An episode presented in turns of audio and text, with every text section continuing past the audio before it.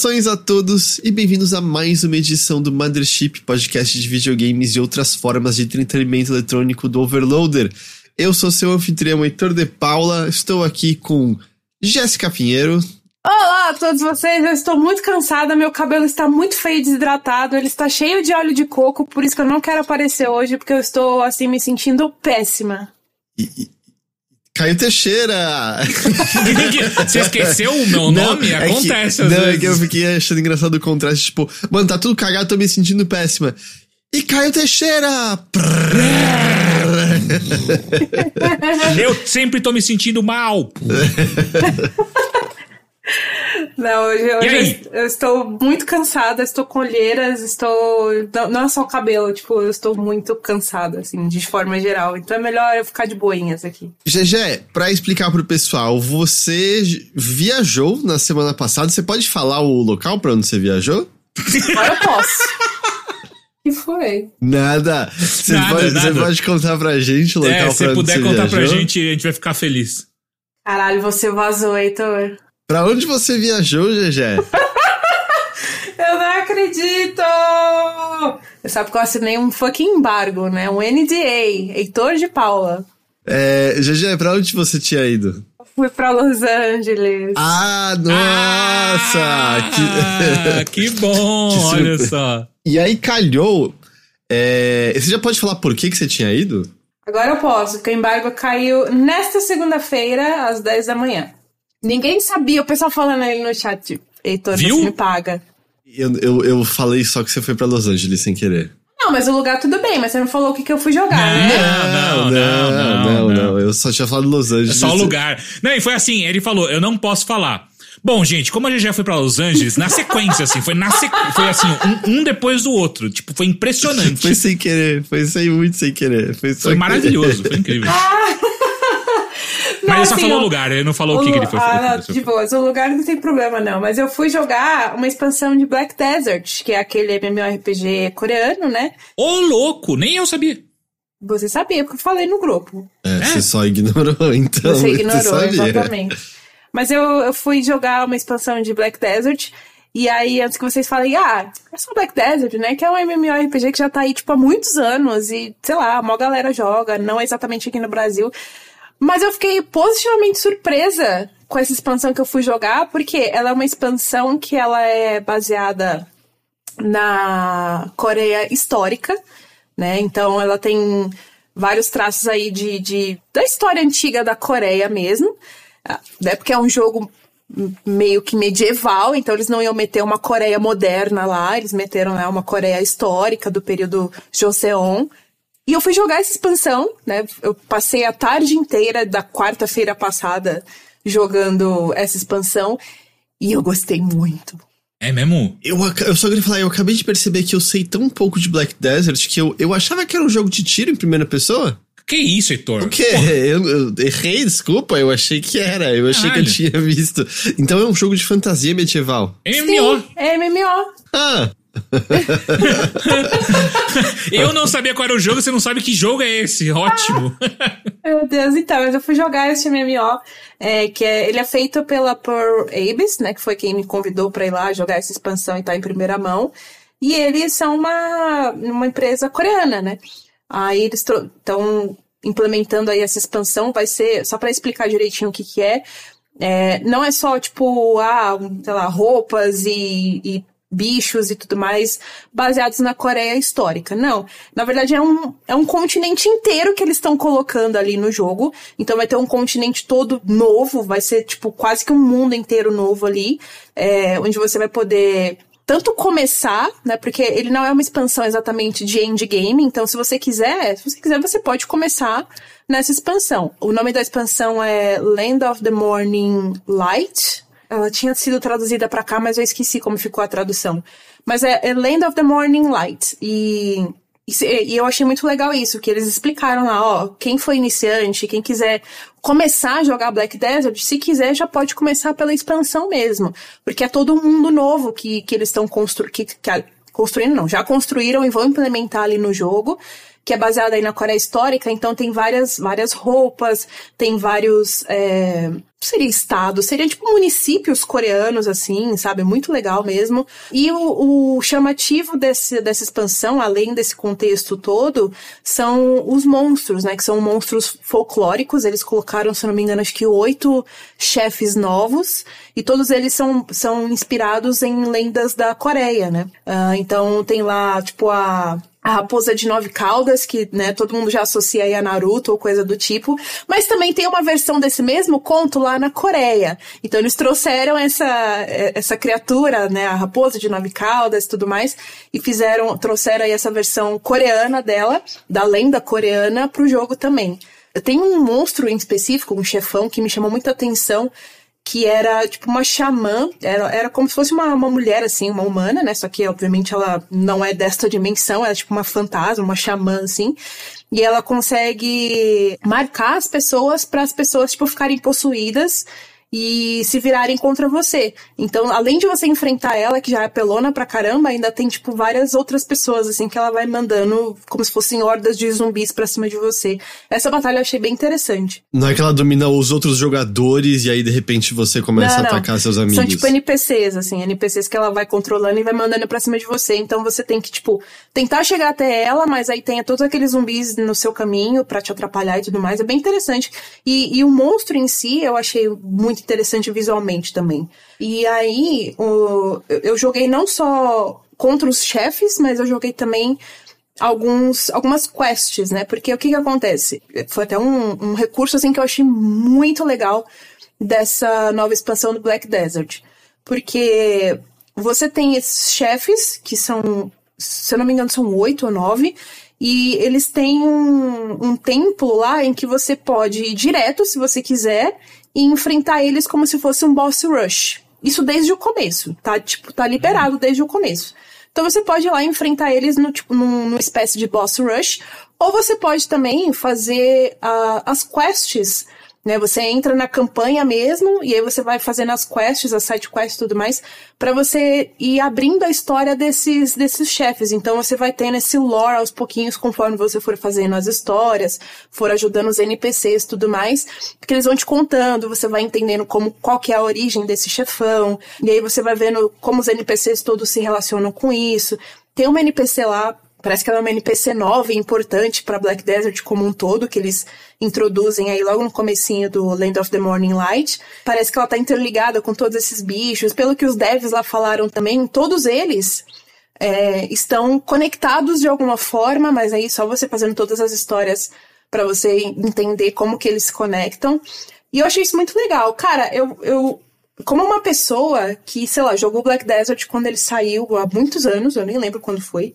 Acho que ele tem 10 anos. Eu joguei isso aí também. É, faz muito tempo que eu joguei. Foi tipo quando saiu, tinha, sei lá, umas 5 classes só. Era, tava bem no começo. E aí eu nunca mais joguei. Então eu tinha esquecido tudo. 100%, eu não lembrava de nada. E eu sentei no PC para jogar essa expansão e eu me senti completamente perdida, porque me parecia um jogo completamente diferente, além de eu estar numa expansão nova, né, num mundo novo. Mas o que me, o que me fez me conectar ali com, com essa expansão e gostar principalmente do que eu tava vendo, é que conforme você vai explorando e fazendo essas quests da campanha principal para você entender as histórias desses chefes, né, desses novos monstros aí que tem a ver com as lendas coreanas, isso faz você automaticamente explorar as coisas e vai servindo entre muitas aspas como um tutorial. Então você vai fazendo várias coisas aos pouquinhos. Por exemplo, vou dar um exemplo para a galera entender melhor eu peguei a é, essa quest da Xamã mesmo foi a, a, a, primeira que eu quis fazer. Então eu fui na história dela, na campanha dela. Aí eu fui fazendo as quests, e aí, tipo, comecei. Aí, né, você tem que ir lá falar com não sei quem.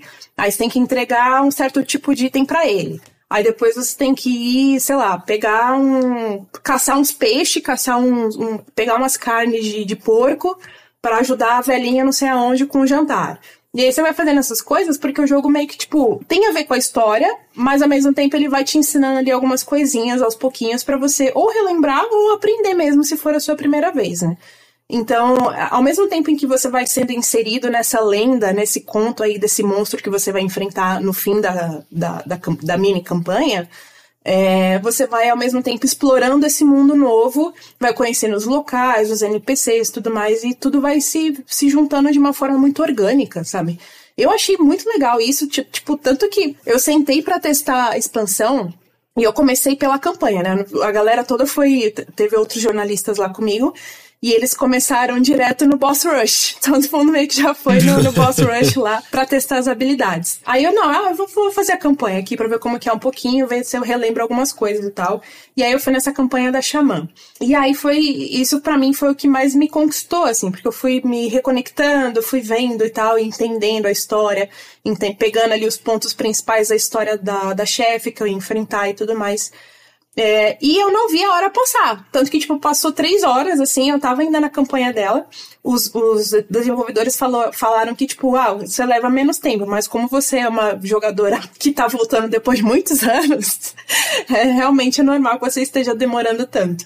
Mas eles falaram que demora muito menos para você concluir todas as histórias. E aí passaram, tipo, três horas. Eu falei, tá, eu vou agora pro Boss Rush. Eu, tinha, eu, eu terminei a campanha dessa xamã.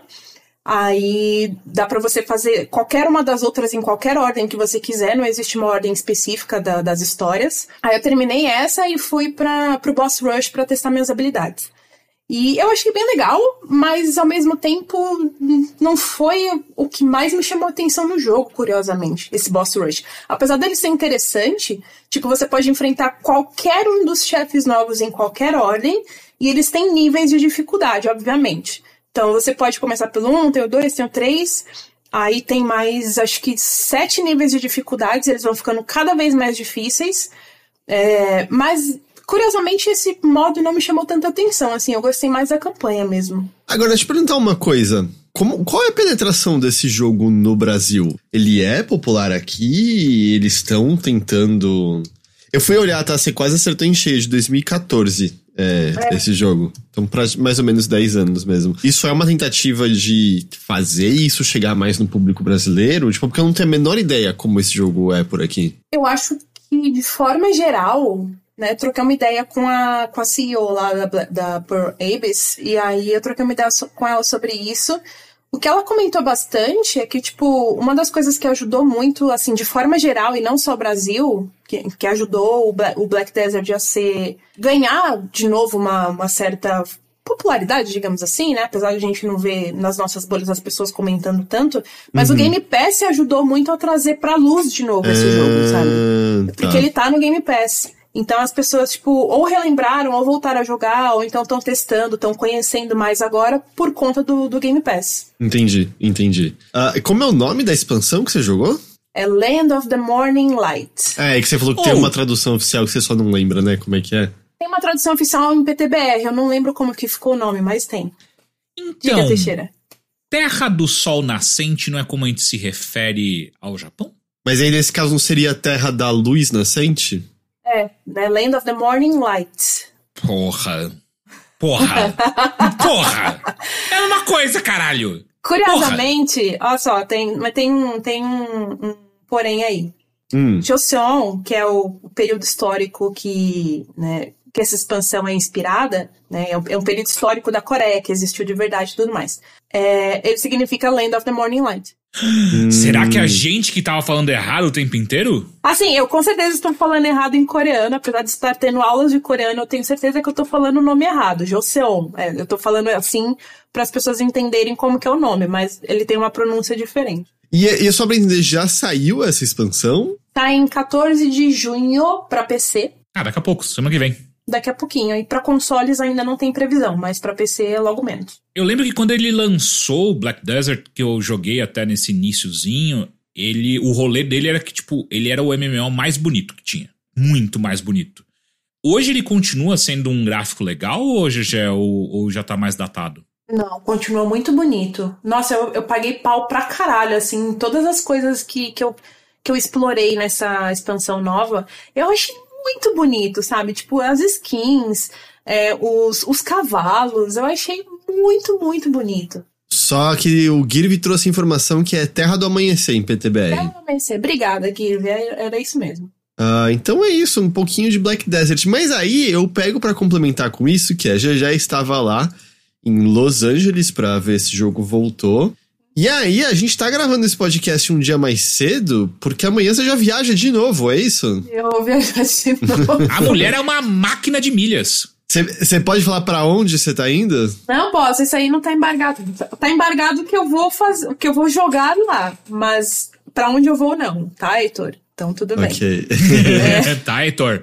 Eu vou pro para Los Angeles de novo, mas agora eu vou pra cobrir o Summer Game Fest mesmo. Então, significa que. Porra! Semana que vem a gente tem uma GG falando em primeira mão do que ela jogou ali do lado do Jeff Keighley. Foi isso, bem É isso, isso, né? mesmo. É isso. Eu vou pra Vocês assistir- acham que o Overlord não tava muito bem? Olha, a gente vai ter até correspondente internacional.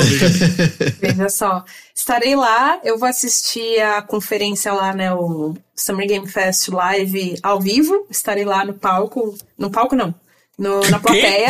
Na plateia, na plateia, na plateia, eu falei errado. Não fui eu que vazei dessa vez, hein? Não foi. Não, vou estar na plateia, não Vai sei tá- o quão GG perto na plateia e de repente falando do, do Bill Clinton ali no microfone, que nem o moleque esquisito. Eu tava lá no The Game Awards e eu vi isso de perto. E aí foi muito engraçado, porque esse moleque subiu, assim, foi muito engraçado porque, tipo, anunciaram o Elden Ring como jogo do ano, né? Aí foi o, o Miyazaki, aí foi a galera toda da From Software junto com ele e tal. E aí foi junto com ele, assim, tipo, parecia uma sombra, tinha esse moleque. E a gente pensou, ah, deve ser alguém que trabalha na From Software, né? Porque ele foi, tipo, muito coladinho ali, Sim. muito igualzinho ali com ele, sabe? Muito juntinho. Beleza. Aí o Miyazaki falou, tal, tal, tal, tal, agradeceu. De repente esse moleque pegou o microfone e começou a falar de Bill Clinton. Eu olhei ao redor, assim, tava todo mundo, what the fuck? Então, e- esse moleque, ele, ele é o cara mais rolê aleatório possível, onde você imagina ele tá aparecendo, ele aparece em noticiário, ele aparece. E ele é meio apito de cachorro, viu? Ele tá ligado É, com uma galera aí. Eu tô ligada. Mas sabe o que ele fez? Ele fez, ó, vou usar uma referência de velho, hein? Ele fez o que o Alan, o produtor, fazia naquele naquele quadro do pânico, quando ele entrava nos lugares que sem, sem, sem ter ah, autorização, vocês lembram disso? Não. Nossa, eu não lembro, não. Não lembro disso, não. Aí, tá vendo? Vocês têm uma, uma cultura de TV aberta muito ruim, gente. Vocês precisam melhorar um pouco. Ok. É, mas é isso, então GG embarca de novo pra Los Angeles, ela voltou de lá, está voltando pra lá, dessa vez pra então ver as coisas. Não era Alan, eu confundi, mas o quadro era real. Era o impostor. O, O impostor. impostor. Eu lembro vagamente disso, mas eu não, não, eu não sei, não lembro. Não, eu lembro do nome, agora se eu assisti, eu não lembro. Mas só pra complementar, ó, eu vou jogar algumas coisas lá também, né? Porque além da, da conferência, do, do show do Geoff Keighley, vai ter um, um evento do- nos dois dias seguintes, né? Na sexta e no sábado, em que vão ter hands-on, algumas demos, vão ter apresentações lá, e eu vou estar conferindo tudo isso aí de perto. Agora, quando os embargos vão cair é outra história, mas em até segunda ordem, semana que vem eu conto em primeira mão tudo que eu joguei. Beleza. É, imagino que. Bom, não sei, talvez tenha uma coisa ou outra embargada, mas como muita coisa vai ser anunciada, deve cair, né? Provavelmente. Durante... Sim, sim, algum- alguns eu já sei que vai cair o embargo realmente no dia 8, mas tem coisas que vai, vai cair embargo só depois, por exemplo. Deixa eu aproveitar, aliás, a ocasião e avisar pra todo mundo os dias que a gente estará ao vivo pra comentar coisas, porque vai ter coisa na quarta, quinta, sexta, sábado, domingo, segunda e terça. Na terça é só o Xbox Extended Showcase, por exemplo. Normalmente não é uma coisa muito de, de anúncios e tal. Então a gente acabou decidindo que a gente vai fazer transmissão na quinta do Summer Game Fest, Day of the Devs, The Devolver Direct. No sábado, Wholesome Games Showcase Feature Games Show. No domingo, Xbox Showcase com o do Starfield e PC Gaming Show. E na segunda, do Ubisoft Forward. Os outros a gente não vai ter transmissão ao vivo simultânea. O que você tá fazendo essa cara de nojinho, Teixeira? É porque eu abri uma, uma aba aqui e tava tudo branco e aí estourou na minha cara. Nossa, que horror. Por que, que, não, por que, que o mundo não é todo em dark mode? Eu não entendo. Eu não gosto de Dark Mode, eu uso o modo claro em tudo. Ah, tudo bem, você tá Yes! errado. Você falou onde ela já tava. Yes! Não, eu quero. Vou dar, estou dando um high five virtual no Heitor, porque eu também gosto de light mode nas coisas. Eu, eu gosto de Light Mode nas coisas. Eu também. Mas, ó, o- eu só não, não falo que vou me juntar a vocês na, na transmissão do Ubisoft Forward, porque eu provavelmente vou estar morta. E, e por que Ubisoft também, né? É, é. é sim. É, eu, eu vou ter acabado, eu vou chegar no dia 12 no Brasil, né? Tanto que eu não vou nem conseguir ver o, o Xbox Showcase lá, porque eu vou estar no avião. Ah, você, não, você vai perder o Xbox Showcase nisso, entendi. É, é porque o, o que eu vou conferir mesmo é só o Summer Game Fest e o Play Days, né? Que é o evento do, dos testes lá. E aí, tudo que vem depois disso, que é o Ubisoft Forward, vem o Xbox Showcase, eu não vou poder, porque. Enfim, eu até tenho o convite, eu fui convidada, por exemplo, pro, pro Ubisoft Forward para ver lá de pertinho, mas eu não vou ter como ficar lá. Então eu vou voltar ao Brasil. Entendi. Então, então, gente, é isso. Esse é o motivo pelo qual a gente tá gravando mais cedo nessa semana. E já, já é mal, mal voltou e já parte novamente. É, que que você tá, que você tá fazendo essa carinha agora? Você tá fazendo carinha de, de de birra e snob, Teixeira. Ô, meu irmão, presta atenção na gravação aí, cara. Não é essa. que isso, mano? Tô conversando com o chat aqui. Eu tô vendo, o Teixeira tá agradecendo o chat que concordou com ele. É isso. Teixeira é o único sensato, ele é o peso que carrega neste site. eu tenho que eu, te, eu tenho que trazer essas pessoas para próximo de mim, porque quando acontecer alguma merda, eles continuam concordando comigo. Você tem mais alguma coisa? Você tem, né? Outro jogo que você queria comentar, já? Sim, eu vou fazer uma primeiras impressões aqui, porque, né, era pra eu ter falado melhor na semana passada, mas aí surgiu essa viagem do Black Desert e eu acabei não jogando tanto quanto eu gostaria. Mas eu joguei um pouco do The Carnation, né? Que era o jogo, inclusive, que eu tava embargada de falar duas semanas atrás. Aí, o meu plano oficial era falar semana passada, mas não deu por conta do Black Desert. Mas enfim, joguei um pouco dele, é, e eu, eu até falei pro Heitor aqui antes da gente começar a gravar que eu quero continuar jogando ele, eu quero terminá-lo, mas eu só vou continuar jogando esse jogo de dia. que o que acontece? The Carnation é um jogo indie de terror, né? Ele tem um, toda uma questão de terror psicológico aí.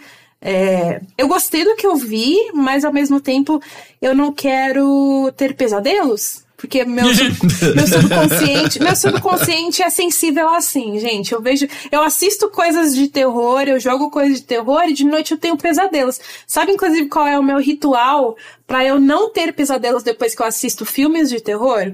Friends, desenho animado. Não, eu vejo Gumball. Gumball, perfeito. Limpar o palato, é. limpar o palato.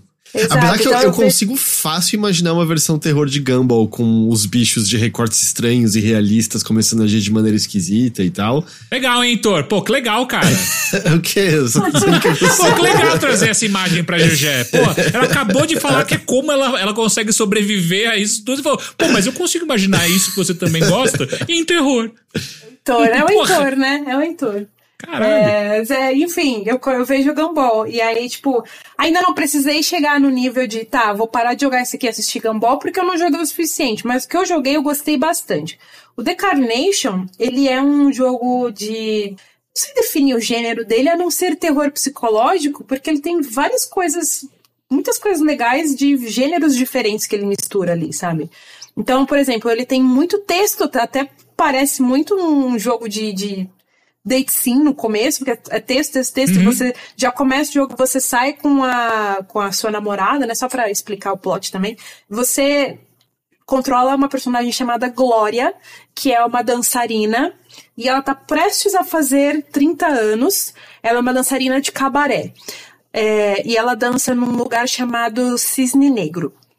Só por aí vocês já podem tirar algumas, né, algumas coisas. Ele é muito inspirado naquele. Como é que era o nome? Era Perfect Blue? Era esse o nome? Ah, o que é o até o, o maluco plagiou, né? O Aronofsky é. plagiou até, né? Isso, do Cisne Negro, exato. Que o, o filme do Cisne Negro do Aronofsky copiou do Perfect Blue, que é o eu, anime. Eu, é eu acho que não é o Cisne Negro, é o Hacking para um Sonho, não é? Que copia, não é? É?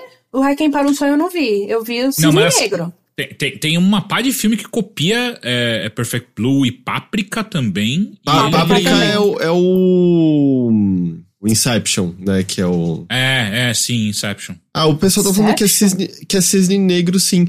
Agora, é que assim, eu assisti esse Perfect Blue ano hum. passado pela primeira vez. E eu até fui ver, não, tem, tem literalmente cenas de hacking para um sonho no Perfect Blue. Eu posso dizer isso Aquelas cenas é. lá na banheira, é, gritando Sim, na banheira, é tipo, é literalmente pego do Perfect Blue. Do, do, Perfect Blue e tá no Hacking para um Sonho. Entendi. Ah, não, mas pode ser que tenha. Pegaram cena pros dois filmes, né? Não É. só o Cisne Negro. Pode ser. Mas, ah, mas você vê muito assim da- do, do, do próprio Cisne Negro, porque ah, tem a, o, o próprio cabaré que ela se apresenta, se chama Cisne Negro. No, no apartamento da Glória, você tem um, um pôster que era da mãe dela. E a mãe dela também era, era dançarina barra bailarina. E ela, ela se apresentou em uma temporada de Lago dos Cisnes. Então, sabe, tem muito disso de, de- do, do, do Lago dos Cisnes barra Cisne Negro de inspiração. E pelo menos eu senti isso nesse começo. Só que ele não fica só nessa questão psicológica, ele vai muito além. Ele te- realmente traz esse terror. Por quê?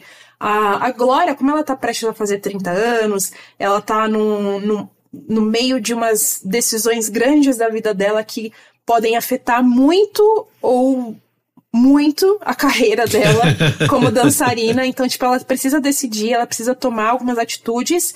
E ao mesmo tempo, ela. Eu não sei o quanto isso é um spoiler, mas ela tá com umas dificuldades no relacionamento dela.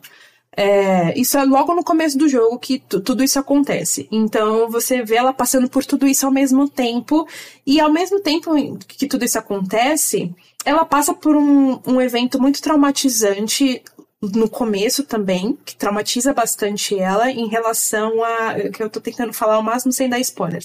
Mas tem a ver muito com a imagem dela, sabe? Ela, ela não é diretamente abusada nem nada, mas ela vê uma coisa acontecendo com a imagem dela assim que ela fica muito traumatizada. É, e ela também é uma pessoa que também tem dificuldades de se expressar. Então ela, sabe, ela é muito passiva, é, a namorada dela fala algumas coisas e ela, tipo, não, deixa pra lá, sabe? Ela não, não se posiciona, ela não toma uma ação, ela é muito reativa, só que ao mesmo tempo ela não reage também, ela é muito passiva. E isso tudo vai destruindo ela, sabe? O psicológico dela vai se destruindo aos poucos. E aí o que acontece? Toda vez que ela vai dormir no apartamento, né? eh, O jogo é muito uma rotina, assim, sabe? Você tem algumas coisas pra fazer, algumas pessoas pra encontrar. É scriptado, não é livre. Tipo, ah, você sai e você decide quem você vai encontrar. Não é bem assim. Pelo menos no começo, até onde eu joguei, era tudo muito scriptado. Então, tipo, ah, no dia 1 ela sai pro museu. Aí no dia 2 ela vai tomar um chá com a mãe dela. Aí no dia 3 ela vai lá no, no cabaré resolver as questões da vida dela. Então, tipo, sabe, é muito, muito scriptado. Mas ao mesmo tempo é meio que uma rotina. Você vê ela saindo do apartamento, aí ela vai resolver essas coisas fora de casa e ela volta cansada de noite pra dormir.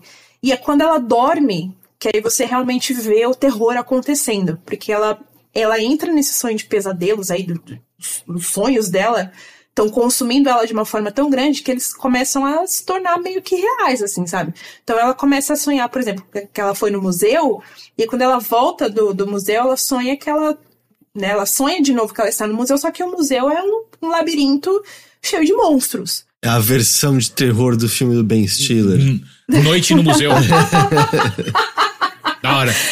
Não, é uns bichos bem macabros, assim, bem cheio de carne, sabe? O jogo gosta de brincar com essas deformidades de carne, né? Tá até na capa dele isso. Sim, é exatamente aquilo que você vê na capa, assim, é uns monstros def- é, deformados, com cheios de massas de carne e órgãos. É bem nojento. É, me lembra o, o final de Akira, sabe? É, é bem nojento, assim, bem, bem nojento. E é isso, então você vai. Você tem que seguir por esse labirinto, que em teoria seria o museu, mas você vai. Você tem que sobreviver também a esses monstros, né? Por exemplo, nesse do museu, que é logo no comecinho, que é o primeiro sonho dela, ela tá tentando fugir desse labirinto do museu, que ele tá todo. Como é que é que eu posso falar? Não é o mesmo museu que ela tinha entrado, ele tá todo desconfigurado, sabe? Hum. todas as salas estão fora de lugar, ela tá como se fosse num espaço e tempo muito louco, assim. Enfim, e aí, conforme ela vai andando, vão aparecendo figuras deformadas de carne que tentam agarrar ela. E aí, o que ela faz pra se desprender desses bichos, caso eles peguem ela, é gritar. Então você aperta um botão pra ela gritar. É como se ela estivesse tentando, sabe? Ela tá tão su- sufocada que a ação que ela consegue ter nesse momento é gritar. E ninguém mais, obviamente, enxerga os bichos, só ela. Só ela. Bom, tá É de um sonho dela. sonho, né? É. É, é no sonho dela. Por enquanto, tá no sonho dela. Mas. É, mas é engraçado que todas essas referências, né? O Perfect Blue, o Cisne Negro, todos Aham. eles brincam justamente, né? Entre sim, realidade, fantasia, o que aconteceu, o que, que, não, o que, que não aconteceu, né? E coisas. Pois é.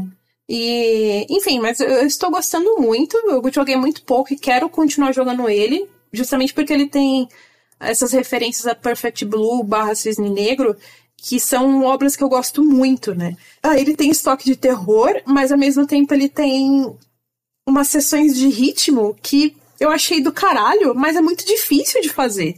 Por exemplo, é, é, quando ela tá se apresentando no cabaré, por exemplo, você pode fazer. Quer dizer, você aperta no, no tempo certo, né? Como se fosse Quick Time Events mesmo, os botões para ela fazer a dança. Eu errei todos, assim. Eu errei todos. eu, eu errei todas as direções. Eu errei tudo que era possível nessa primeira apresentação dela. Só que aí, depois de um certo evento e tal da vida dela, ela meio que faz de novo no apartamento dela, né? Ela revive essa, essa apresentação. E aí eu consegui acertar algumas notas. Aí eu entendi, ah, tem um tempo muito certo para você acertar esses quick time events do, da dança dela. Então, ao mesmo tempo que ele é terror, ele também é um jogo ritmo, rítmico. É, e eu tô gostando muito, e eu queria ter muito mais tempo para jogar ele ainda, mas como eu falei no começo, eu só vou jogar esse jogo de dia, tá, gente? ele tá em português? Tá. Sim, um detalhe importante, ele está com é, 100% em português, tá? O menu, legendas, tal, 100% em português. É, até o momento, ele só tem para Switch e PC. Então dá para jogar ou só na Steam ou só no Nintendo Switch. Eu, se eu não me engano, os outros consoles ainda não saiu. E uma coisa também que é muito legal e que tem me ajudado muito, assim, porque eu gosto muito da obra dessa pessoa, é que a trilha sonora é do Akira Yamaoka, né? Que é do Silent Hill. Ah, nossa, não sabia oh, que era. Caralho. A trilha é feita por ele, ele fez algumas faixas originais e tem faixas cantadas também que você ouve enquanto você tá jogando. E aí, essas faixas cantadas foi feita por uma dupla francesa chamada Fleur. Et... Perdoe meu francês, gente, está enferrujadíssimo, faz muito tempo que eu não falo. É Fleur et Blue. Acho que é isso? O Heitor sabe. Heitor, como que fala? é F-L-E-U-R espaço E-T. Ah, espa... É isso? É isso mesmo. Aí eu. Blue, blue. Eu não sei falar. Eu, eu, minha pronúncia também tá longe de ser perfeita, mas seria fleur et bleu? Ah, aí, viu? Porra, você sabe falar, fala, mano. Não, eu não sei. Eu mas é essa dupla, essa dupla francesa que faz em é, parceria com a Kiri Yamaoka as faixas cantadas do jogo. E é do caralho, assim, quando você quem jogou Silent Hill, um que seja, ou todos os Silent Hills, pega de cara, assim, sabe? Aquela, aquelas músicas atmosféricas, tensas.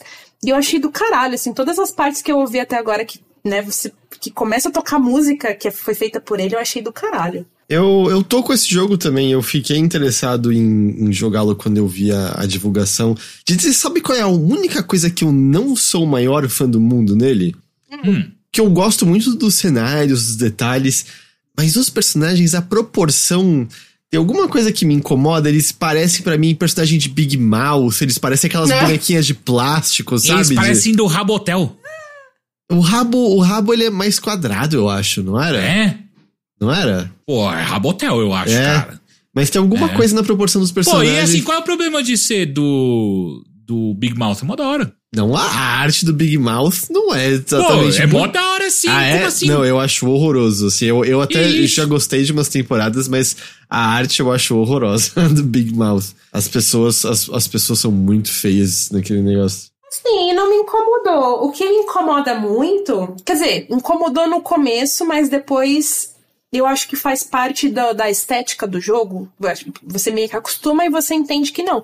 Isso aqui faz parte da estética que é para você focar no que tá acontecendo, sabe? Uhum. Que é justamente isso que tá, você tá vendo aí na tela enquanto a gente tá gravando ao vivo, que é esse quadradinho pequeno que fica na tela e todo o redor fica preto.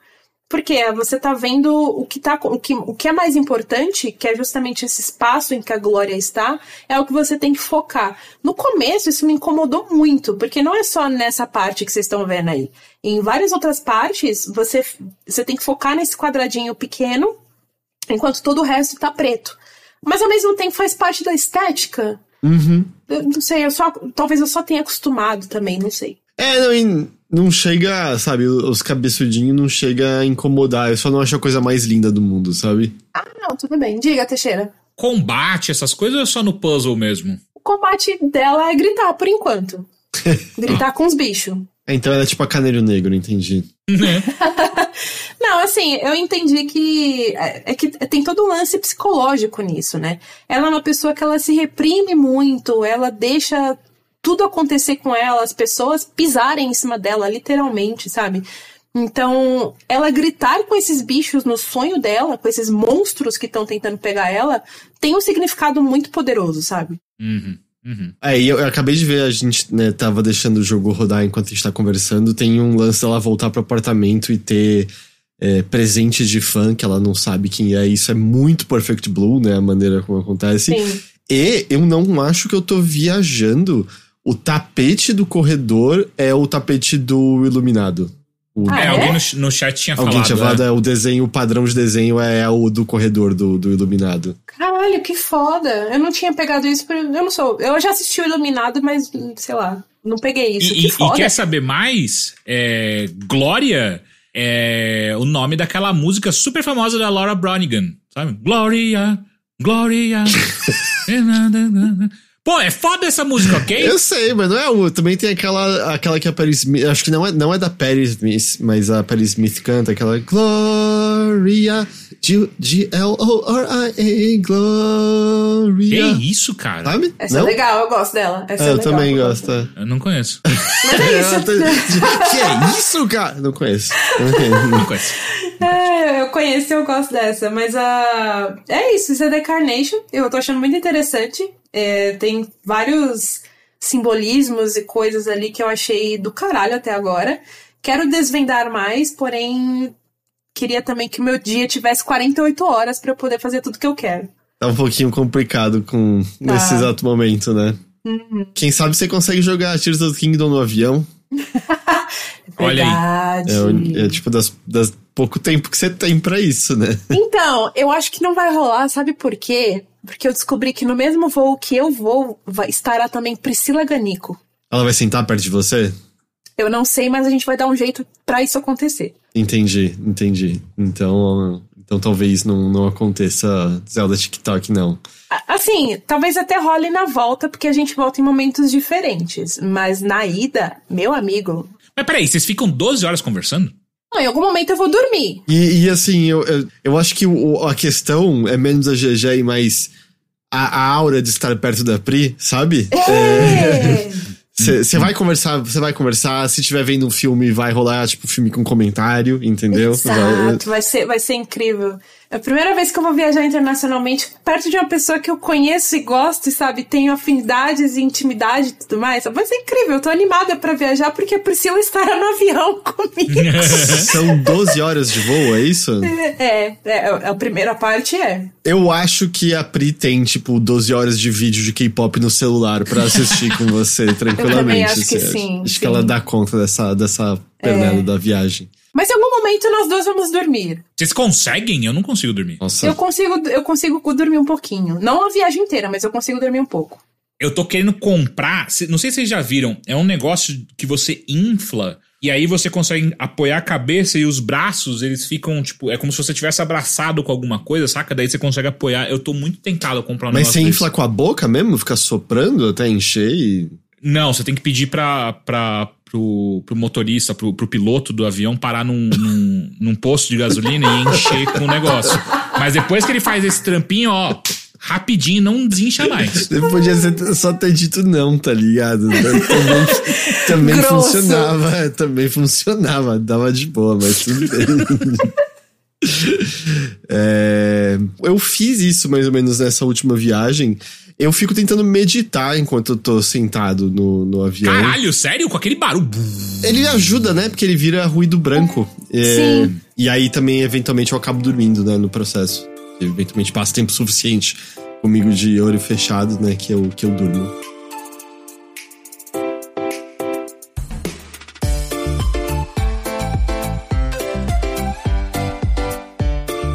Eu vou passar pra mim agora. Uhum, uhum. É, porque eu gostaria de falar um pouquinho. Eu não sei se vocês já ouviram falar desse jogo. Se chama The Legend of Zelda Tear... Não, eu tô brincando. Ah, mas- Eu tô... assim, assim. Eu fiz todas as shrines de Tears of the Kingdom. Ah, é? Fiz todas, fiz todas. Pô, mas, mas sabe uma coisa que eu fiquei meio assustado agora que eu tô jogando mais Tears e. E agora eu cheguei no chão, né? Agora, agora eu finalmente desci lá da, da parte do tutorial. Enquanto eu estava em queda, eu me liguei e falei, opa, dá pra eu fazer um survey aqui, sabe? Tipo, eu conseguia ver algumas shrines lá. Sim. E aí o que aconteceu foi que assim que eu abri o negócio para começar a procurar as shrines para ir marcando, eu falei, nossa, é eu nunca vou ver todas essas shrines. E aí eu lembrei, puta, o Heitor fez todas. Caralho, como assim, cara? Não, mas eu queria falar do remake de System Shock. Que uh, saiu. O tempo é um pouquinho embolado por conta de Zelda na minha cabeça, mas ele saiu acho que semana passada ou retrasada? Ele saiu no dia 30 de maio. 30 de maio. Então, é, falta. Foi semana passada. É, hum. E assim, deixa eu já adiantar uma coisa. Eu nunca joguei o System Shock original, tá? Também não. É, você chegou a jogar já, Gegé? Não, também não. Eu, eu, vou dizer assim o que eu sabia, né? Ele é um dos, dos pilares do gênero Immersive Sim, né? Ele não é o Immersive Sim original. Eu acho que isso é. Essa, esse nome é deixado normalmente ao Ultima Underworld, mas o System Shock tava logo ali. A questão que eu, eu sabia, assim, de trama geral é: o oh, Shodan é uma IA, e essa IA dominou uma base e deu merda lá dentro. É um dos jogos que ou teve ideia original ou popularizou a questão de audiologs. Eu, eu acho que. Eu acho que tecnicamente Marathon tinha antes. Marathon que tá em voga agora, que um novo Marathon foi anunciado. Acho que talvez Marathon ah, é? tinha audiologs. Eu acho que Marathon tinha audiologs antes. Mas, tipo, o System Shock foi meio que um dos primeiros a, a ter a audiolog, a popularizar essa ideia. E uma das coisas que eu sei também em relação a ele é que o esquema de controle dele tá muito distante do, do, do padrão que a gente segue hoje em dia. É, é, é, muito distante. A configuração de controles dele é esquisitíssima, esquisitíssima para vocês. Até o de hoje ou só o antigo? O antigo, o antigo, assim. E claro ah. que existem mods para você é, fazer o antigo rodar de maneira melhor, mais melhor não, vai, mais moderna, né? Você uhum. pode facilitar muitas dessas coisas. É, mas é coisa de assim, usar a porra do. Quando eu digo teclado inteiro, eu tô exagerando por pouco, tá ligado? É, é questão de, tipo, mano, todas as teclas do teclado fazem alguma coisa. As balas de. Tipo, a munição é um item físico no cenário que, se você ou o inimigo atirarem sem querer, quebra. E você não consegue mais coletar munição se você atirar nela sem querer. Ah, tipo, se você acertar num, num cartucho? Num, é, tipo, tem a, o desenho da bala no chão. E aí você jogou, sei lá, uma granada, você deu um tiro, explodiu, você destruiu seus recursos também, sabe? Coisas assim. Ah, dá, dá. É, eu sei dessas coisas do, do original, mas meio que parava por aí, assim, né? Então eu falei, ah, então vamos, vamos pro, pro remake. O remake, ele tem um sistema de controles modernizado, plenamente modernizado. É exatamente o que você acha que é em relação a controlar um jogo de tiro em primeira pessoa com, com teclado, teclado e mouse, tá ligado? Essa parte não não tem nenhuma dor de cabeça. E ele, ele tem toda uma questão de você pode coletar itens meio que à vontade, mas a maior parte o próprio jogo marca como lixo. Mas, tipo, tem essa questão do Immersive Sim de você poder meio, sei lá, carregar um monte de item, levar ele para outros lugares. Eu não consegui ver muitas maneiras dos sistemas interagirem de maneira interessante com isso, mas é uma possibilidade. A coisa que ele tem, eu não lembro se o Prey até tinha feito alguma coisa meio similar a isso, hum. é que todo item que você pega, você consegue ver quanto de dinheiro ele vai te render se você levar ele até uma estação de reciclagem. Então, hum, por exemplo, se é você muito bom. É, e se você pegar uma, sei lá, uma, um, um, monitorzinho lá, um computadorzinho. Pô, o cara acabou de matar o Alpha ali, viu? É, o robô básico, ele é total a cabecinha do. Porra, é um Alpha, velho. Eu já matei muitos Alphas no jogo até agora. Caralho. É, eu gosto de fazer isso, matando ai, eles. Ai, ai, Rangers. Mas que eu, que eu ia mencionar? Que eu tava falando? Perdeu a ah, de, de, você pegar. Desculpa, desculpa, tive ah, que comentar é. do Alpha porque é muito parecido. Então, e aí, por exemplo, se levar sei lá, esse monitorzinho numa estação de reciclagem, você, sei lá, vai ganhar cinco créditos. Só que esse negócio é grande no seu espaço de vai ocupar uhum. espaço das suas armas, de itens de cura, etc. Então, você tem que meio pensar se você quer carregar uns itens maiores que vão valer um dinheirinho mais legal na hora de você ir para uma questão de reciclagem. Se não, a outra possibilidade que você tem com todo e qualquer item é pulverizar ele para transformar ele meio que no menor dos seus componentes possíveis. Aí isso só ocupa um quadradinho é, no espaço de itens e é empilhável. Só que a cada 10 vale um crédito. Então, de maneira geral, o item ele meio vai valer X, mas se você pulverizar ele, ele vai valer, vai valer meio X. Entendeu? Ah. É mais ou menos ah. essa ideia de, de maneira geral. É, então, tipo, tem essa consideração que você pode ter, ter nos itens. Mas aí, enfim, aí você tá solto nessa estação espacial, né? Tem uma premissa inicial de você ser um hacker que mexe nos arquivos da empresa que você não deveria ter mexido, hum. e eles vão e pegam você, e, e aí, tipo, de repente eu acordei nessa estação espacial com uns implantes cibernéticos no, no meu corpo. É muito confuso o que está acontecendo. Eu já confirmei que de fato estamos no espaço, mas o que fica claro, uhum. e isso fica claro bem no começo mesmo, tá? A gente tá falando do território de premissa ainda. É. Tem sobreviventes na nave eles são zumbis esquisitos agora que querem comer carne, eles falam o tempo todo de estarem com fome. E muitos outros sobreviventes estão vivos ainda também. Hum. Mas na forma de ciborgues, porque a Shodan, que é a IA que comanda o local, pirou e além de dominar tudo, tá coletando os humanos para poder fazer ciborgues armados para proteger o local com isso. Então as pessoas ou vira zumbi pleno ou vira zumbi com robô. É o destino horrível de todas as pessoas. É um filme dos anos 90. Na verdade, te dizer, a única coisa que eu desgostei desse jogo até agora Hum. É, é que eu morri pra um cacete até agora, tá? Eu tô eu Você pode mudar a dificuldade de cada parâmetro diferente do jogo, sabe? Quebra-cabeça, ah. combate, exploração. E ele explica exatamente o que, que tá mudando quando você muda as, as, dificuldades. Aliás, eu não mencionei, quem fez esse daqui foi a Night Dive, né? Que é um estúdio muito focado em remasters de maneira geral, mas esse System Shock é um remakezão que eles fizeram, porque eu acho que eles têm os direitos de System Shock hoje em dia. A Tencent tem o direito de fazer o 3, mas acho que é o direito maior é da, da Night Dive. Por enquanto. Vai saber o que acontece aí. Não, mas é, olha, do jeito que tá indo o Embracer, eu acho que vai ter muita propriedade à venda aí em breve, viu? Ah. É, não, acho, acho que vai ser o caso. Mas enfim, Shodan tá transformando essas pessoas em, em androides. E eu não, uma coisa que eu não esperava, ele é bastante tiroteio e ação, viu? Quando eu penso em Immersive Sim, eu penso Deus Ex. Foi, foi o que me apresentou uhum. ao gênero. É, eu penso em Dishonored né? Ou no próprio Prey. Que o Prey é um pouco mais difícil, porque você tem a fase de. O Teixeira, ele jogou 20 horas só na primeira sala acertando o cano em todos os objetos, com medo deles, estarem, deles serem inimigos disfarçados. Ai, cara, né? aquele jogo me dá muito medo, velho. Puta que pariu. Eu, eu quero muito voltar a jogar e terminar, mas toda hora que eu penso que aqueles filha da putinha pode virar uma xícara, uhum. fudeu. E aí o, o Prey é um pouco diferente, mas eu tô muito acostumado a esses jogos a serem, ou você tem várias maneiras de jogar, e você tem vários né, caminhos que você pode seguir com essas maneiras diferentes. E o que significa normalmente que nesses jogos eu vou tentar fazer o caminho da furtividade, eu vou tentar procurar uhum. os dutos de ventilação. O System Shock até agora não me pareceu exatamente isso que ele tá fazendo. O que ele me pareceu é que assim, ele tem vários caminhos e becos diferentes para você explorar, e esses becos vão te trazer vantagens, vão te trazer novos itens, vão vão te oferecer algumas novas possibilidades e tudo mais, mas me parece que tem um caminho crítico bem delineado que vai envolver vai envolver ação para você passar por cima daquilo, sabe? Vai envolver tiroteio. Porque eu até consegui pegar uns inimigos pelas costas e tudo mais, mas a detecção deles até agora me pareceu bem eficiente. E eu pareci extremamente ineficiente em qualquer forma de furtividade que eu tentei é, uhum. executar. Então, assim, me parece um jogo mais direto ao ponto nessa parte de, de troca de tiro e tal.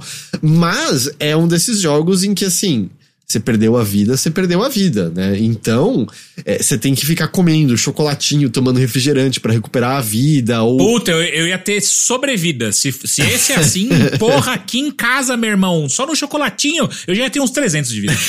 é, você encontra uns Magic Kits, você até encontra né, uns itens que eles vão recuperando sua vida durante um certo tempo, é, por, é, por um pouquinho, mas nunca é abundante e nunca é assim fácil de você recuperar o que você perdeu em combate. A única maneira mais garantida é você encontrar umas estações para você re se regenerar nelas, hum. mas nem sempre é fácil de você voltar a elas, porque eu não entendi se isso é scriptado ou se é pré-programado, mas eu fiquei nisso assim, tipo, mano, eu tava com muito pouca vida, tinha uns bichos com metralhadora ali na frente, eu estou a tiro, falei, ah, eu vou voltar lá pra parte lá de trás, onde tinha o negócio que regenerou. E aí, no meio do caminho, apareceram vários novos inimigos que não estavam lá antes. Porque eu tinha limpado aquele lugar. Então, e parece que ele tem umas oh. medidas de tipo. Eu não sei se isso vai ser para sempre, né? Eu tô falando mais dessa, dessa área inicial que isso aconteceu. Mas a impressão que me deu é que ele tava com algum sistema de. Ou, oh, não vai ser tão simples você ficar voltando. Porque os bichos que ele colocou no meu caminho até eram os mais simples de todos, eram os zumbizinhos normais que eu posso derrotar no cano, que não vai gastar munição, mas eu vou correr risco de apanhar. E se eu der tiro, eu vou gastar bala. E bala não é tão abundante assim nesse jogo, entendeu? Então ele parece que tem esse. Você ainda pode destruir a bala que você encontra, né? Então, no remake eu não vi isso acontecer. Eu acho que é só no original que isso acontece mesmo. O remake ele é mais generoso nesse sentido. É, uhum. Mas é um jogo no qual você vai abrir diferentes portinhas e encontrar audiologs que estão explicando o que, que, aconteceu nesse lugar. E até agora, na real, o que ele tá sendo é mais ou audiologs que te dão a senha para você abrir a porta. E esse é, o, esse é o jogo que estabelece a tradição, porque a primeira porta dele é aberta com 451. Se eu não me engano, é justamente System Shock que dá, que dá início a tudo isso. É, e o que eu não tinha a menor ideia que ele possuía, a menor, a menor ideia, então veio como hum. uma surpresa muito agradável, é porque você tem coisas que você pode fazer para aumentar o seu nível de acesso nessa base. Então significa que você vai poder abrir portas adicionais que vão ter recursos adicionais, pode ser uma nova arma, pode ser um novo upgrade, porque você tem né, essas essas modificações corporais, que eu acho que foi a empresa que, que fez. Então, por exemplo, eu ganhei uma lanterninha agora, eu aperto L e eu ilumino o lugar. É a pior lanterna que você já viu na sua vida, mas, mas eu tenho uma lanterna, enfim. Você vai pegando alguns upgrades dessa maneira. Mas uma das maneiras através da qual você pode ganhar esse acesso é que você é um hacker, né? E é um hacker hum. bem no estilo é o livro do Gibson, o Neuromancer. Neuromancer. É o carinha usando aquela luvinha, sabe, de três dedos, só no dedão, uhum, indicador, uhum. e ele. E, e, coisas de entrar no cyberespaço e parará. E enquanto está na base espacial, você pode entrar no cyberespaço através de alguns pontos de acesso. E aí, eu não sei quem aí vai ser boomer para ter a referência de que jogava. Eu acho que a pronúncia correta é Descent, mas eu chamava de Descent. Eu, eu, eu jogava todo dia. Porra, eu amava esse jogo. Porra, eu ficava perdido com, com a gravidade, porque daí eu perdia a referência de que, que era acima, o que, que era abaixo, era no inferno. Então, eu amava esse a jogo. parte de cyberespaço é um jogo de voo totalmente livre, em que eu fiquei desnorteado o que, que era em cima e o que, que era embaixo, e eu não Caralho, conseguia. eu amava esse jogo, velho. Assim, não, não, não, é, as fases não são complexas, são no geral mais túneis elaborados, né, eu diria. Uhum. Mas, mas é meio esse pegada, assim, de repente vira um shooter de voo livre 360 Caralho, graus. É, e aí, quando você termina, de repente você consegue abrir mais portas na base, você consegue pegar mais Nossa. recurso e coisas assim. Eu vou jogar muito esse jogo. e a coisa que ele tem, eu, depois que eu entendi, porque no. Eu acho que uma das dificuldades era. É, de hack era. Acho que quando você bota na máxima é você morre no cyberespaço, você morre na realidade. Da hora. É, eu eu demorei pra entender, porque eu morri uma vez no cyberespaço e eu perdi metade da vida. Então eu acho que no mais difícil é você morreu lá, você morreu de, de verdade. Fica aqui a dica para quem, tipo, oh, é, gostei, vou jogar. É, ele tá remetendo a jogos de uma outra época. E isso aparece também no fato de que você tem que salvar manualmente, ok? Da hora. E tem F5, que é um quick save, mas, tipo, você pode apertar S, que é a hora que você quiser, dar save, não é problema. Mas não esqueça, não perca duas horas de progresso como eu. é... Porra, mas peraí, peraí, peraí. Até hoje, não importa o que o jogo me diga, eu salvo manualmente. Então, eu não sei porque eu jurei que ele tava dando autosave e eu tava distraído e eu tava indo muito bem. E aí eu morri, eu perdi muita coisa, Nossa. e aí a caixa de Pandora foi aberta porque eu morri mais umas cinco vezes pra chegar no ponto em que eu tava. Eu não. Nossa, perdeu, perdeu o progresso e não conseguiu voltar. É pior ainda. demorei, demorei um Caraca, bocado pra nossa. conseguir voltar. Porque, nossa, tem uns bichos que a mira deles é vai se ferrar. E, e eles atiram muito rápido às vezes. Então te- eu tive umas partes que era quick save e era beleza. Eu memorizei é entrar tipo tá, tá, tá, tá, tá, matei um, vira pro outro, tá, tá, tá, matei outro. Ok, graças a Deus, ok, ok, um pouco de avanço aqui. É, eu, eu achei ele bem, bem dificinho nesse, nesse sentido. Ou, e o jogo, a gente tá assistindo aqui enquanto a gente grava ao vivo, tá lindo, né? Tá bem bonito mesmo. Ele tá muito bonito e ele tem um detalhe que talvez às vezes com a compressão de estar assistindo ao vivo não transpareça muito bem, mas jogando você percebe em que eles fizeram ele ele ser um- apesar de ser numa espa- es- estação espacial, uma espação, né, numa estação espacial com esse clima, eu não vou exatamente chamar de terror, mas esse clima meio assustador, é um jogo de cores leves, né? Por mais que, sei lá, muito seja azul, ele não tem aquela coisa escurona, é, opressora e tal. Ele tem uma cor que remete mais a essa época, mas uma das coisas que ele, que ele possui é que ele de propósito tem uma arte que remete à arte mais pixelada do jogo original, porque o jogo original ele é uma ele é pixel art pura, assim, apesar de ser visto em primeira pessoa, né? A gente tá mais acostumado com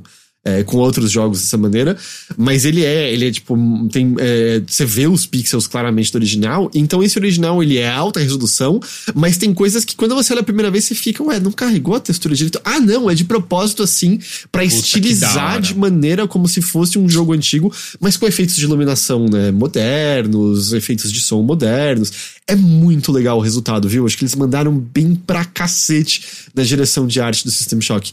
E outra coisa, eu tô jogando no, numa 1080 Ti, que é uma puta placa, mas é uma placa que não é mais atual, né? Então, eu nem cheguei a ver, eu tô, porque eu olhei o menu e no menu nem apareceu pra mim opções de ray tracing, mas eu tô presumindo que ele tenha é, opções relacionadas a isso e com a iluminação da, da, da espação espacial, como foi estabelecido aqui, é, eu acho que ele tem potencial pra ser né, ainda, ainda mais belo. Mas assim, eu tô jogando com ele no, no máximo liso com, com o meu Que PC. legal, cara. E esse Olha. jogo ele tá sendo feito há muito tempo, né? Sim, bastante. Eu acho que ele passou por um reboot, porque ele, o estúdio tinha olhado e falou: Puta, não, não, não tô gostando é, onde eu tô aqui a- ainda agora. É, vamos, vamos tentar de novo. E, e é legal porque, assim, é um remake, mas ao mesmo tempo tem um que é mais autoral da, da Night Dive, né? Que é um estúdio que normalmente não tem essa liberdade o remaster, né? Que tá fazendo, que volta e meia tem que ficar um pouco mais perto do original. Tem coisas que eles conseguem, aquele. Eu esqueci aquele jogo que a gente jogou, Teixeira, que é tipo Metroid Prime antes de Metroid Prime. Metroid Prime antes. Que é tipo, é um jogo, é um Metroidvania em primeira pessoa, que eles fizeram uma versão que mistura a versão de PlayStation com a versão de, de Saturno ou 3DO, eu não me lembro agora. Não, acho que era Jaguar, na real. É, e é mó bom, assim, é, mó- é um puta experimento legal que eles fizeram, mas normalmente não são coisas que conseguem ser autorais nesse nível. Eu ainda tô no começo, teve uma. O Sr. Bromélia mencionou casualmente no chat. Não desbloqueou a ressurreição ainda? Olha. Acabamos, acabamos de descobrir. É, se tem, não, não consegui abrir ainda, tô, tipo, bem, bem comecinho ainda. Tem uma mecânica que eu não compreendi totalmente ainda, porque me é, você aprende através de audiologs e tal, que é, oh, a Shodan tá, ela vigia tudo, ela tem controle sobre tudo, então a gente tem que diminuir esse alcance dela. Então tem um lance de você encontrar câmeras de segurança espalhados e cada câmera que eu destruo vai uma porcentagem diminuindo, que é a possibilidade Ah. de controle de Shodan na região. E uma das coisas que eu peguei é meio que um mapa da estação inteira que mostra meio que as funcionalidades de cada região. Que eu acho que dependendo de merda que eu fizer, de, de comportamento da Shodan, as áreas vão ser mais difíceis ou mais fáceis de explorar. Eu não, Ah. não saquei, ainda tá em aberto, entendeu? Pra mim exatamente como isso, como isso funciona. Mas tá bem interessante. E óbvio, eu sei que tem coisas que algumas pessoas podem ficar meio, pô, meio basicão, né? Como eu tô aprendendo história, audiolog, a gente tá vendo o jogo fazer há tanto tempo. Mas acho que é meio ter essa consciência, né? Esse é o papai dessa, desse estilo, né? Esse é o jogo que, que fez, é, alguns anos depois, todo jogo ter isso, né? Então tem acho que tem esse, esse perdão, assim, a, a, a, ser, a ser tido, essa compreensão a ser tida, né, com, com o System Shock. Eu tô jogando no PC, se eu não me engano, ele saiu pra, pra tudo, essencialmente. Ele não tá baratinho, tá? Eu sei que no Steam ele tava tipo 200 e pouco, se eu não tô enganado. Ah, aqui, 200, abri aqui. É, 200 reais. Tem uma demo, quem quiser dar uma olhada por conta própria. Uma, uma pergunta rápida. É, quando a gente fala de immersive, immersive Sim, eu sempre penso que vai ter alguma coisa de RPG, tipo evolução de personagem, algo do tipo. Tem isso ou não? Então, eu acho que vai. Não tem assim um sistema de XP de maneira nenhuma. Mas quando eu vou olhar os meus. Ah, como é que se diz? Os, os implantes, né? Que, que Uhum. você tem, ele aparece escrito versão 1. Então eu tô presumindo que Ah. tem maneira de você melhorar esses Mas implantes. não tem uma árvore de habilidades. Isso né? não, mas tem também mods pras armas é, definitivos. Então, hora. tipo, a pistolinha básica inicial, eu já botei um negocinho que ela pode carregar mais balas. Então, tipo, isso também acho que é outro tipo, tipo de coisa que você, né, explorando mais, abrindo as portinhas todas, vai encontrar mais desses mods que vão tornar suas armas mais, mais viáveis. Tem todo um sistema também que eu ainda nem comecei a explorar direito. Diferentes tipos de munição que você pode colocar na mesma arma para obter efeitos diferentes, porque o jogo explica que, ah, tem coisa que vai ser melhor contra robô, tem coisa que vai ser melhor contra inimigo mais de carne e tudo mais. É, então ele tem essas coisas. Tem armas que usam a sua energia em vez de munição, então você tem uma barra de energia e você pode recarregar Uhum. numas estações. E aí é muito legal porque é uma arma que você tem que entrar no menu é, e você ajusta, tipo, como se fosse uma chavinha nela dentro do menu, se você quer que a potência dela seja baixo, médio ou alta. Porque aí vai ser a potência do tiro, mas vai gastar energia diferente de acordo com o seu disparo. Caralho, mano. Tem umas coisinhas assim muito legais é, de você interagir. Porque, como eu falei, a ação é frequente, mas ele me parece que favorece o estilo de jogo que você mencionou que você tem, Teixeira, que é. Mas vai na calma, vai com cuidado, dá uma É. olhada. Tanto que ele já vem padrão, é, tipo WASD, obviamente, mas o Q e o E é pra dar inclinadinha. Esse- essa inclinadinha eu nunca entendi a galera que usa. Ainda mais a galera que joga, sei lá, Rainbow Six Siege, saca? Que é, o jogo é 90% essas inclinadinhas. Mas da hora que tem. É, eu- sempre fui mais strafes rápidos, sabe? É, eu Sa- também. Samba, sai. é, É. sambadinha. Uhum. Fui e voltei, fui e voltei, fui e É, voltei. é, Mas, pô, eu tô bem animado, assim, de, de explorá-lo mais a fundo, assim, eu gostei. E aí, tá, eu ainda quero um dia voltar ao System Shock original, só pra entender melhor, assim, o que ele é. Eu acho que eu tenho noção que eu não terminaria ele, provavelmente, mas eu gostaria de ver exatamente. Ah, ver as diferenças de, de sistemas, né? Tipo, o que, que eles reaproveitaram, o que, que eles melhoraram, o que, que eles não usam mais. Eu também fico super curioso. Porque, assim, até onde eu sei, é, além da quantidade de informação na tela, eu, eu recomendo qualquer um dê um Google na versão original de, de System Shock e procura, assim, a versão original mesmo, sem mods e tal, a, a quantidade de informação que existe na tela Uhum. o tempo todo. É, obviamente, né, a UI é toda moderna e etc, etc. Mas me parece também que hum, que ele também ele resume toda a parte mais de gerenciamento de itens e tudo mais, o que eu acho totalmente ok, assim, para um jogo de 2023, né? É, é, mas eu não sou a pessoa que tem como comentar a comparação direta. Posso dizer que estou gostando desse, desse remake de System Shock pelo que eu joguei até agora. Pô, que da hora. Eu tava super eh, animado com esse jogo e como alguém bem lembrou no chat, o Rick, né? O Rick ama System Sim. Shock e ele tava super animado de- quando anunciaram ah, esse remake e tal. Então eu imagino depois mandar uma mensagem pra ele ver se ele jogou, o que, que ele achou, né? Porque eu fico super curioso dessa questão de o que, que foi tra- traduzido, né? O que, que foi, eh, o que trouxeram, enfim. É, e eu, a trilha sonora tá bem legal, e eu, eu tô jogando de fone, né? Então você fica ouvindo os anúncios da Shodan, fica ouvindo os barulhos do, do zumbi, você fica ouvindo. Os soldados fazendo a- as menções, e a trilha sonora, ela, ela é meio alegrinha, assim, mais do que você espera que ela vai ser. Ela é toda Uhum. eletrônica e tal, mas tem horas que ela é mais alegrinha do que qualquer coisa. É, tá um clima bom, sabe? Tá um clima gostoso jogando. Só esse lembrete, dedinho ali no, no F5.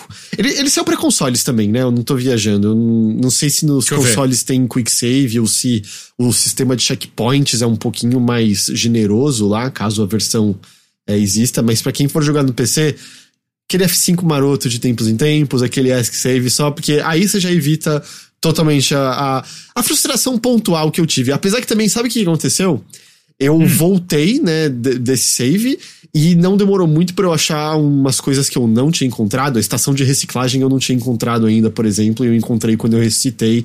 E é tipo, ah, eu, eu tava perto dela. Não valeu a pena ter perdido todo o progresso que eu fiz, mas, mas pelo menos eu achei algumas novas coisas. Ah, peraí, ainda não saiu nos consoles, segundo o chat. Vai ah, sair não? no futuro. Mas é System Shock, então, tá já disponível aí. Eu pretendo jogar mais, tá? Isso ainda foram impressões bem, bem iniciais, tá? Eu diria que de três horas de jogo, mais ou menos. É, ainda quero, quero ir mais a fundo. Não joguei mais que isso porque, de fato, passei mais umas horinhas com Tears of the Kingdom para fazer todas as shrines, ok? ok, boa. Pera, você já fez todas as shrines? Fiz todas, já já. Ah! Pera, você tá com quanto tempo de jogo? Olha, hum. quando eu tava com. Acho que. Ai, quantas que eram? 125 shrines, eu tava com 155 horas. Meu Deus! É, é. Nem existe tudo isso de horas, você já viu, já Não existe. eu, eu não. não olhei, eu não olhei desde então. Mas, e eu queria só contar uma coisa meio triste. Hum. É, só pra. Uma pequena o jogo explica... acaba. É, bom, não, essa, essa parte sim, essa parte é bem triste. Não, mas é só pra dar uma explicaçãozinha de como uma, uma coisa das shrines funciona no, no, no Tears of the Kingdom, que é. Você tem várias delas que é meio, ah, você vai achar pelo cenário e elas vão ser uma shrine que tem um quebra-cabeça. Né? Normalmente nesse jogo é mais um quebra-cabeça de física, mas às vezes pode ser um desafio de combate, etc, etc. Mas você tem algumas shrines que ou é um quebra-cabeça do lado de fora do mundo, do tipo, ah, a lenda antiga fala da pessoa que jogou uma lança tão longe que ela passou por aquele círculo e revelou o templo antigo. E aí você tem que pensar, como é que eu faço para poder arremessar uma, uma lança ali e aí vai pegar uma shrine. Ou elas estão dentro de cavernas. E quando é hum. quebra-cabeça antes ou dentro de caverna, as shrines são chamadas de Bênção de Hauru, que é, é só um tesouro e a recompensa. Não tem quebra-cabeça nenhum. Porque o quebra-cabeça foi o desafio de chegar até elas. Uhum. Eu diria que 95% das que tinham restado para mim eram só benção de Rauro. ok. Pau no cu do Rauro! Não tinha mais, tipo, nenhum quebra-cabeça para eu fazer nas, nas shrines e isso foi muito triste. Muito, hum. muito, muito triste. É... E você sacou isso quando? Tipo, na quinta que você tava fazendo? É, eu acho que lá pela, tipo, entre a quinta e a décima foi a hora. será que é só azar de eu estar tá pegando essas daqui? Porque eu, isso é uma coisa real. Eu sou muito ruim de achar caverna no, no Tears of the Kingdom. Muito ruim. Eu tenho dificuldade de distinguir a, a sombra da montanha com. A gente tá descobrindo se é daltônico, Heitor, é, é isso? E, e assim, a, e também não ajuda que eu muitas vezes joguei o jogo de manhã. É, e hum. te, minha TV faz muito reflexo. Eu poderia fechar a porta do quarto, mas eu pensei, porra, eu já tô o dia inteiro jogando videogame, deixa eu tomar sol pelo menos, tá ligado? Deixa. Caralho, mas também que sol que você tá tomando, né? Ah, aqui bate muito sol nessa janela, é? muito, muito, muito. E assim, o, o Icaro falou: ah, tem uma dica que, que eu te dei assim: eu, eu, tem coisas que ajudam a pegar cavernas, né? Você pode ir na cerejeira, você pode falar com o, com o menino monstro, você pode. Tinha outra técnica ainda também para achar cavernas que eu lembro que eu tinha me tocado que eu podia fazer. Mas, mas mesmo assim, tem horas que eu tenho dificuldade, porque você nunca sabe a altura exatamente. Ah, é essa era outra. É, essa era outra. Tem um certo bicho que indica quando tem cavernas por perto. E esse eu fiquei feliz que eu me toquei, me toquei jogando. É, se, se, você até der um tiro nele, ele te leva pra, pra caverna depois. Ah, eu fiz isso ontem. É, então, usa essa dica. Eu achei que. É. É, eu achei que era só, é, só na, na, na, caverna que eu vi em questão. Agora, bom. É, beleza, é, use isso, use isso como. Nem precisa tirar, mas se atirar, você ganha, ganha uma coisinha boa, né? Por que pra não quê? atirar se eu posso? Pra que essa ignorância com o bichinho? Deixa não, ele. Ele, ele. ele não morre, já ele não morre. Ele não morre. Mas pra que você fica atirando no bichinho? Deixa ele. Não precisa atirar. Sabe, sabe o que eu vou te dizer? Sabe qual é a influência que sua pessoa teve em mim, GG? Ah. Tem bichos que você pode caçar para pegar a carne no uh -huh. Tears of the Kingdom. Eu não vou dizer que eu parei de caçar. Às vezes você vê aquele lobo e ele dá uma é. carne de primeira que recupera hum. muita vida, beleza. Mas, por exemplo, tem umas aves muito lindas é. que você caça e aí dá duas coxinhas de franguinho e eu ficava. Porra, a GG, tá, a GG estaria me falando aqui agora. Você matou esse bicho pra duas coxinhas de franguinho? É isso? Pô, E mas eu- aí você tá lá no topo de uma montanha precisa de seis minutos de, de resistência a frio. Vai ter que ser as duas coxinhas. Eu, tem eu não sei, eu, eu parei de caçar os bichos que não. Eu achava, tipo, você não vale a pena, viva. Viva você aqui agora. E, era, e eu ficava imaginando a GG falando: você vai matar esse bicho por duas coxinhas? Você sabe, É você sabe que isso é especismo, né? Ah, é? Sim. Por quê? Porque você tá favorecendo um em detrimento de outro. Ainda assim, você está matando bichos. Eu estou dando sorte pra alguns, GG. É diferente. É- é- Eu tô concedendo a vida pra alguns. Olha só que bonito. Porra, eu tentei fazer alguma coisa aqui. Eu vou caçar os passarinhos, então. É isso. É, caça todos. Assim eu deixo. Eu trago isonomia. É esse que você queria, GG? É. O foda, o foda é que não dá, não dá pra fazer uma dieta vegana no Tears of the Kingdom, né? Você tem que comer a carne dos bichos pra sobreviver Acho em alguns que não. lugares, né? Dá, você pode comer Acho que- cogumelos. É. Você só vai ter que comer uma cacetada de É. cogumelo, mas dá. Mas aí, tipo, ah, não Vai ser, vai ser mais difícil, mas pode ser uma, uma run É. interessante, link vegano. Assim, não que seja difícil na vida real também, não é mesmo? Acho ok, que é seria. não- O Cara, problema é tá que na vida real é caro pra cacete. Eu não encontro cogumelo assim andando pela rua. Não, você não encontra na rua realmente. Até porque se você encontrasse na rua, não ia dar nem pra limpar ele direito, né? É, não só ia não jogar come fora. o que você achar na rua. Vamos, É. vamos chegar a isso. Não come. É bom. É, importante. sabe o que. Eu acho que Fungo Shop você consegue comprar, tipo, quilo de. Ah, não, Fungo Shop eu acho que são os amigos que compram cogumelo que dá barato. eu agora não sei. é, Pera, é- você tá falando disso no Zelda ou na vida real? Não, na vida real, tinha um site. Ah, você está era falando, você está falando de um site chamado Natureza Divina. Então, Ah, não, então é o Fungo Shop mesmo. É porque eu tenho uns amigos que tomam uns cogumelos esquisitos, que não é o que eu tô falando. É que eu acho que aquele site que eu comprei uma vez um quilo de shimeji ou shiitake. Caralho! Muito mais barato do que em qualquer outro lugar. E você pode congelar. Então, você, tipo, tira o que você vai preparar e congela o resto ali, entendeu? É, o shimeji dá pra fazer isso, né? Os outros não, não dá. É, o shimeji, então. shi- É, shimeji. Mas, o que, que eu ia falar? Mas aí podia ser uma run interessante, porque é isso. Os cogumelos, eles. Você, e aí você pode misturar com vários outros. Várias outras ervas, outras coisas assim. É, Uhum. mas. hum, Que aí vai melhorar o efeito de cura. Mas se Mas eu- aí eu vou, vou aconselhar uma coisa, hein? Cuidado ao misturar cogumelo e erva, hein, gente? Vai na calma nisso daí. Mas Cuidado. assim, mas aí o Link precisaria de suplementos. O que, que ele poderia tomar de suplemento? Ele toma sol. então, é que a coisa é, se eu não tô enganado, eu teria que verificar pra ver se essa run funcionaria nesse sentido, mas é. Porque a outra coisa que você pode fazer são poções que usam insetos pra te trazer resistências. Mas eu acho que todas essas resistências também são alcançadas com plantas e cogumelos. Ne- não são exclusivas de partes de, de, de insetos. E aí, a única exceção de bicho que você teria que abrir é usar partes de inimigos. Mas eles são monstros criados da maldade. Eu acho que dá pra abrir essa exceção. Especismo. Olha aí. Ó, só respondendo ali o Ícaro Cruz, inseto é, é um bicho também. Não, vegetal. Não, não é vegetal, é um bicho.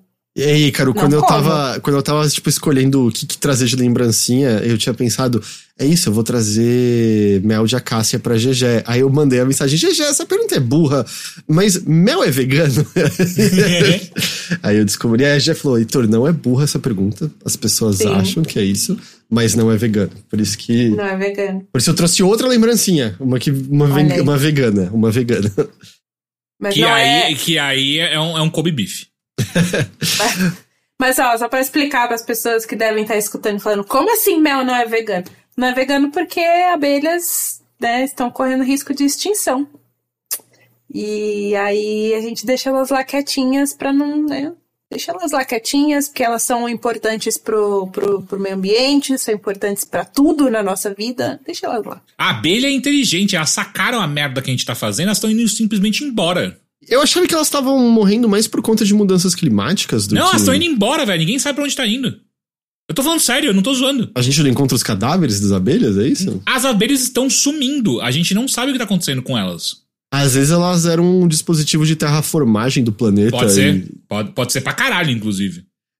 Vocês viram as orcas que estão aprendendo a afundar navio, né? Eu vi! Achei, Achei- incrível! Achei, Achei incrível. incrível. Pra quem não viu, aparentemente caçaram numa região que não era pra ter pesca E aí acabaram, né, no processo matando uma orca que eu acho que ou tinha acabado de dar a luz, ou, ou tipo, enfim, era uma situação que piora ainda mais do que normal. E aí Uhum. elas começaram a atacar uns navios e aparentemente elas estavam ensinando umas às outras a Da afundar os navios. Perfeitas. E Perfeitas. tá, nossa, vai fundo, vai fundo. Punk rock, fudido. É isso aí. Mas eu acho que você conseguiria, viu, fazer uma run, uma run vegana de, de Cara, Tears of the Kingdom. Aí. seria mais difícil, tá? Seria mais Aham. difícil. E não é um jogo fácil no começo. Muita coisa vai te matar numa só. Mas Não, daria. tudo bem. E poderia ser uma história interessante sua, né? Eu, vou- eu vou fazer isso. Quando eu começar a jogar, eu vou fazer uma run do Link vegano. É da hora. Só tá uma- acho que a coisa que mais mata no começo, inclusive, é algo vegano, que é a gravidade. Caralho, o quanto eu morri com gravidade já é foda. Ah, mas aí a gravidade me mata em todos os jogos. Eu já contei pra vocês que eu odeio a gravidade de Star Wars Jedi Fallen Order, por exemplo. não. Fallen Order, sacou? Já tava no- na dica no nome. Cuidado, é. Fallen Order. Mas eu, eu ia mencionar. Por que, que a gente começou a falar de, de cogumelos mesmo? por causa de Tears of the Kingdom. Ah, é verdade, foi com Tears of the Kingdom. Mas isso é System Shock, então. Ah, não, mentira, eu tinha. não, é. Ele fez, ó, foi exatamente assim que ele fez o, o- o- a sua revelação da semana passada, GG. Ah, não, então, é o que eu tava falando? É. Então, System Shock, tipo, mano, foi na sequência. Não, é verdade, mas lembrei que eu peguei todas as shrines. É, que aí foi tudo Howl's Blast. Desculpa, minha cabeça tá um pouquinho. tá um pouquinho esquisita. É, eu ainda acho que eu até vou voltar um pouquinho pro Zelda, só porque eu não finalizei ainda a missão do. de, de, de Link Jornalista, que é uma série de missões. É uma, é uma série de missões muito legal. Eu não vou mencionar nada além disso, fora Link Jornalista. Não, eu, eu já sou jornalista na vida real e me fudi. Eu não vou ser jornalista. Ah, não, mas é super, é super fantasia. Quanto mais você trabalha, mais dinheiro você ganha. Dó- Então eu vou fazer. É, eu não terminei do Link Jornalista e eu acho que tinha alguma outra missãozinha maior que eu não tinha finalizado que eu queria finalizar, assim. Então, eventualmente eu volto, mas agora eu já tô total, assim. Eu, eu, eu tô bem, tá ligado? Eu iluminei o, o subterrâneo todo, todas as shrines. Heitor, não vou- eu não vou fez, pegar todos os Você fez uniformes. tudo do jogo em um mês. Foi um, Um mês? ou Não, foram- menos de um mês. Ele saiu que dia? Dia 12. Dia 12. Então, uma, A duas. gente já tá em junho. É verdade. Foram três semanas, é, por aí. Mas eu não fiz tudo. Caralho. Tem, tem cavernas ainda pra eu pegar a Bubble Gem. Apesar que assim, eu peguei todas as recompensas é, normais. Aí o bicho, o bicho que pegava as Bubble Gems só vira e fala: Se você me trouxer todas do mundo agora. Caralho, Ah, né? Cara, vou te dar um desafio de verdade agora. é, Todas. Então, eu faltam 50, eu acho. Que significa que tem 50 cavernas que eu não visitei ainda. Mas eu, eu acho que eu não quero. Eu acho que não deve ter nenhuma recompensa boa. Pô, mas aí você tem que matar o Bubu aí, não tem não? Não, você dá só uma flechada no sapo, ele deixa cair o negócio e ele é um espírito, tá de boa. Hum. E óbvio, eu não peguei todos os, todas as armaduras de jeito nenhum. Não, não vou, não vou fazer isso e tal. Mas eu. Não, é aqui que eu traço a minha linha, tá ligado? 170 horas de jogo, ok. Agora todas as armaduras não. Ah, e também, Meu óbvio, eu não Deus. vou pegar todas as sementes de, de Korok, né? Porque Orochi? Por quê? Elas não são feitas pra você pegar todas, GG. Tipo, tanto que no primeiro, no primeiro jogo, assim, eu já tenho mais espaço pra arma do que eu jamais vou precisar. E ainda Tá. daria pra melhorar mais. E isso eu vou falar no primeiro jogo, porque eu acho que é ok. Mas se você pegava todas, que faz muito tempo que não tinha nenhum efeito, o seu prêmio é um cocô petrificado de ouro. Perfeito. É Nossa, só quero. isso? É, e eu acho que esse é o jeito da Nintendo dizer pra você, não é pra você pegar todas essas coisas. A gente fez a mais do que o necessário. É, a gente fez a mais do que o necessário porque você vai encontrar andando pelo mundo e você vai ter o suficiente. Não é pra você ser completionista nisso. Faz sentido, faz sentido. E aí tem mais ainda no, no- acho que no Tears of the Kingdom eu tô eu tô de boa. Tem mil sementes no Tears of the Kingdom aparentemente. Porra, mas daí. é, eu tenho sentido que às vezes eu tropeço numa coisa e aparece um Korok. Eu, eu muito rápido ó, tive o hábito de marcar com uma folha no mapa é, onde eu vi o Korok pra mais tarde eu pego. E, e Uma folha? Como assim? Quando você abre o mapa com o menos, né, e aperta o, o A, você pode botar ou aqueles waypoints brilhantes, ou você pode trocar por um outro símbolo. Então, por exemplo, ah, se você. Oh. Minha recomendação, por exemplo, se você encontrou um Lionel. independente de você poder enfrentar ele agora ou não, abre o mapa e põe, por exemplo, uma caveira. Porque aí você sabe onde tem bicho de recompensa mais única para você enfrentar. E você sabe que quando tiver a lua de sangue, né, a Blood Moon, que rola de tempos em tempos, os inimigos ressuscitam. Então você pode voltar lá e ter mais uma luta e pegar mais recurso, entendeu? Ah, eu não vou fazer isso, mas beleza, valeu. e aí com o Korok eu boto uma folha para lembrar.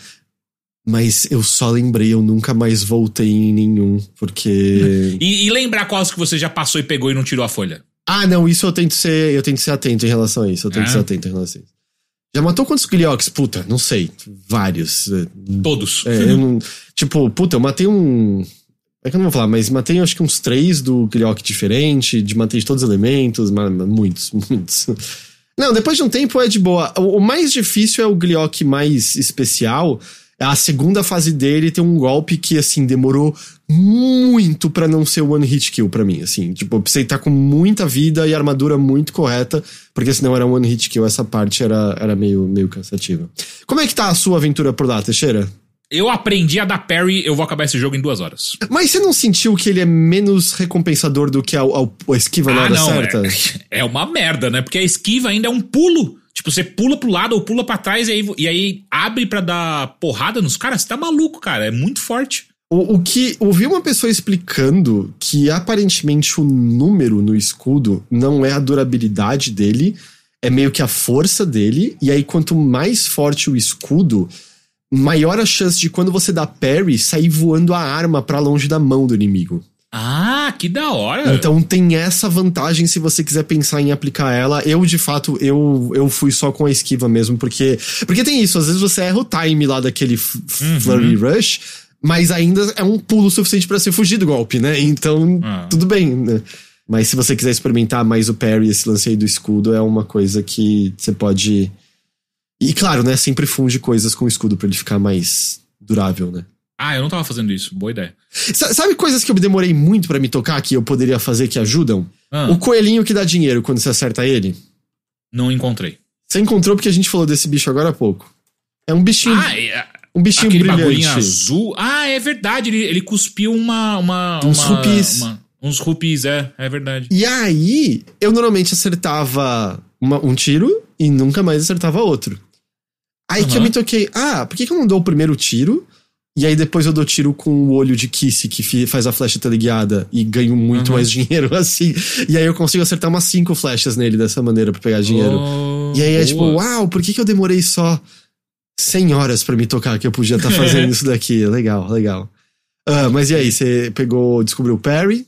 É, descobri o eu, agora eu tô no chão, e eu acho que eu fui possivelmente na parte mais feia que esse jogo vai. Porque não é, não é possível que tenha uma parte mais feia do que a, a que eu tava agora, que é na base do, do, do castelo de Hyrule, hum. né?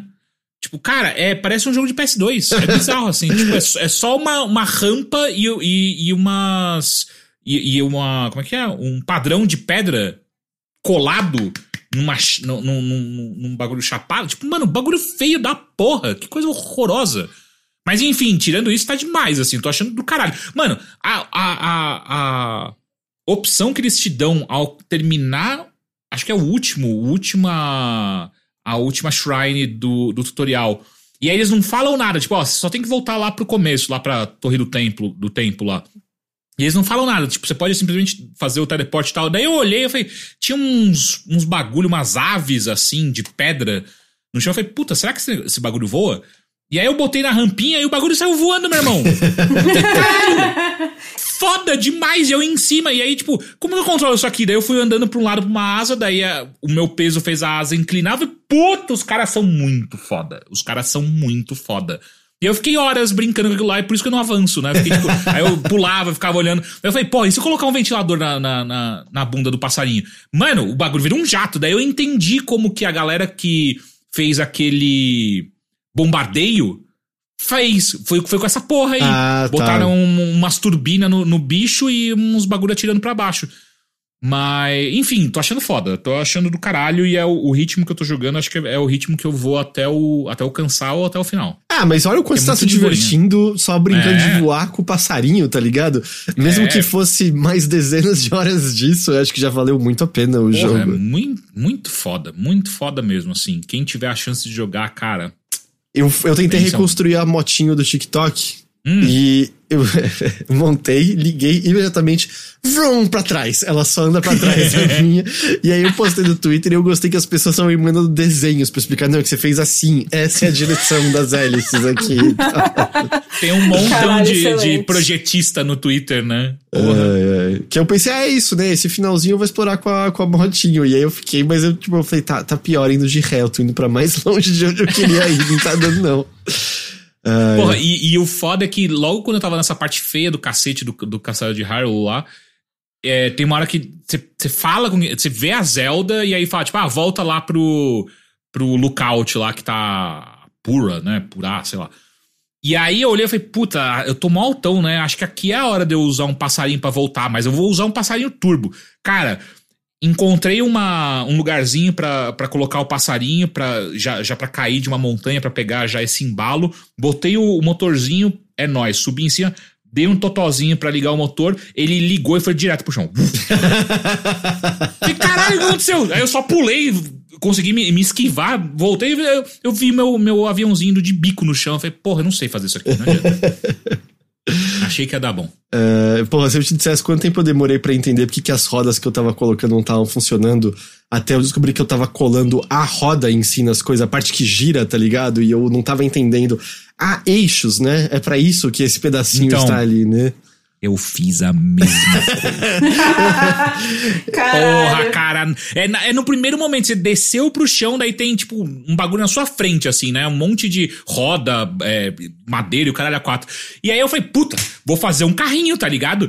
Fiz o carrinho. Aí, a, enquanto eu tava colando a roda, eu ficava assim, pô, será que o jogo vai ser tão inteligente de não me deixar a roda rodar porque é ela que tá colada na, na chapa? Não, não é possível. Porque eu tava com a lógica, tipo, desenho de criança, entendeu? É, é a, exato, a placa, a rodinha embaixo e é isso. É, e aí, tipo, mano, botei, eu botei até turbina. Botei turbina, falei, nossa, isso aqui vai ser Velozes e Furiosos, tá ligado? Bati o bagulho e ficou. É, parado, porra, filha Eu demorei pra entender mano. o que tava acontecendo, até de repente ele sozinho, pluf, desmontou e caiu no chão. tipo, mano, vai tomar no cu. Mas, mas, mas maravilhoso. Eu, eu, eu fiquei puto por meio segundo, eu falei, nossa, perfeito, joguei isso aí, daí saí andando. Mas, poxa, que bom que você continua explorando e, e curtindo. É, eu quero, quero acabar logo pra jogar, porra. Você tem alguma outra coisinha que você jogou, Teixeira? Que a GG eu tô ligado que por enquanto é isso, certo? Não, infelizmente não. Eu não consegui. Pra você ter uma ideia, eu não consegui nem jogar o Jedi Survivor ainda. É, eu queria voltar para ele agora. Eu, tava, eu tô pensando, o que, que eu falco antes, ele ou o System Shock? Ah, System Shock, né, porra? Acho que o System Shock é mais. é mais. mais rápido de terminar? Talvez. Mas o. Mas, Teixeira, mas só pra deixar claro, eu tô gostando da continuação, tá? Eu tô gostando do Survivor. Ah, eu também quero jogar, acho que eu vou gostar também. Eu só queria falar rapidinho, cara. Tipo, mandaram aqui pra gente, eu não tive tempo de jogar antes, peço desculpas, mas o que eu joguei até agora eu tô, tô achando bem legal. Eu joguei o tutorial e mais uma horinha, mais ou menos, de Shattered Haven. Ah, é verdade. Eu tô achando. É um jogo de carta bem aos moldes do que a gente tá acostumado já, que a gente sempre fala aqui que eu gosto bastante. Uh, mas eu gostei bastante da arte. Eu achei a arte dele bem, bem interessante, porque são. É, é, é, tudo em desenho, né? E não tem animação nem nada. Só quando você dá um ataque, daí faz só aquele movimento, tipo, o personagem parado e a, e a, a movimentação acontecendo na tela, sabe? Não é o personagem em si se movimentando. Enfim.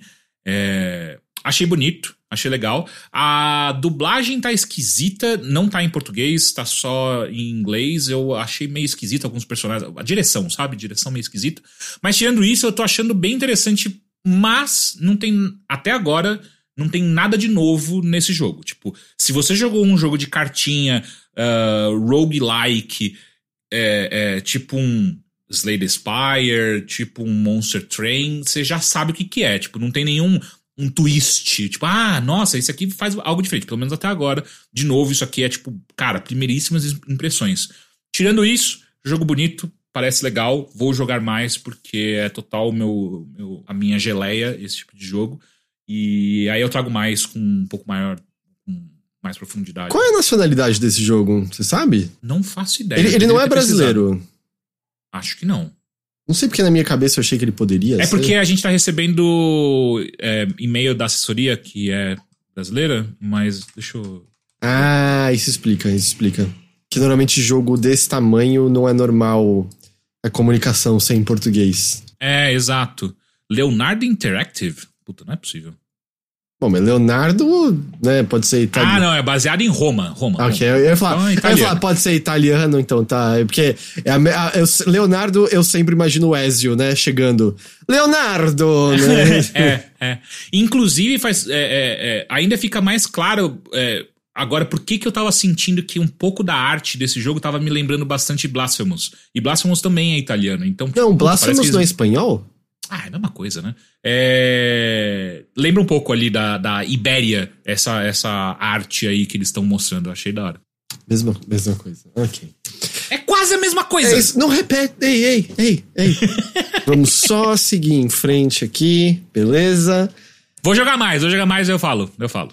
E só pra responder o Jefferson Caio, que ele tá aqui com o nick esquisito dele, o Nico Mans. Não joguei Street Fighter 6 ainda, muito chateado, quero muito jogar, fico vendo os vídeos das pessoas e eu não vejo a hora de entrar e perder pra todo mundo. Eu também não consegui jogar a versão final ainda, eu só joguei ah, a build da BGS, inclusive. E eu joguei rapidamente em algum beta que abriu, eu nem lembro qual foi. E é isso. Essa foi a minha experiência com Street Fighter 6 até agora. Mas eu tô bem. Eu tô querendo muito pegar a versão completa do jogo. Eu, será que eu consigo, sei lá, pegar tipo o Jeff, fazer uma live de. Me ensina a jogar Street Fighter 6? Pô, essa é Primeiro hora, conseguir hein? pegar o, pegar o Jeff é fácil, É, ele é agora meio- pra fazer ele é Ele é live eu meio desesperado, né? É, É, ele é, ele é. ele é- Tá namorando e mesmo assim eu aposto que é fácil ainda. É.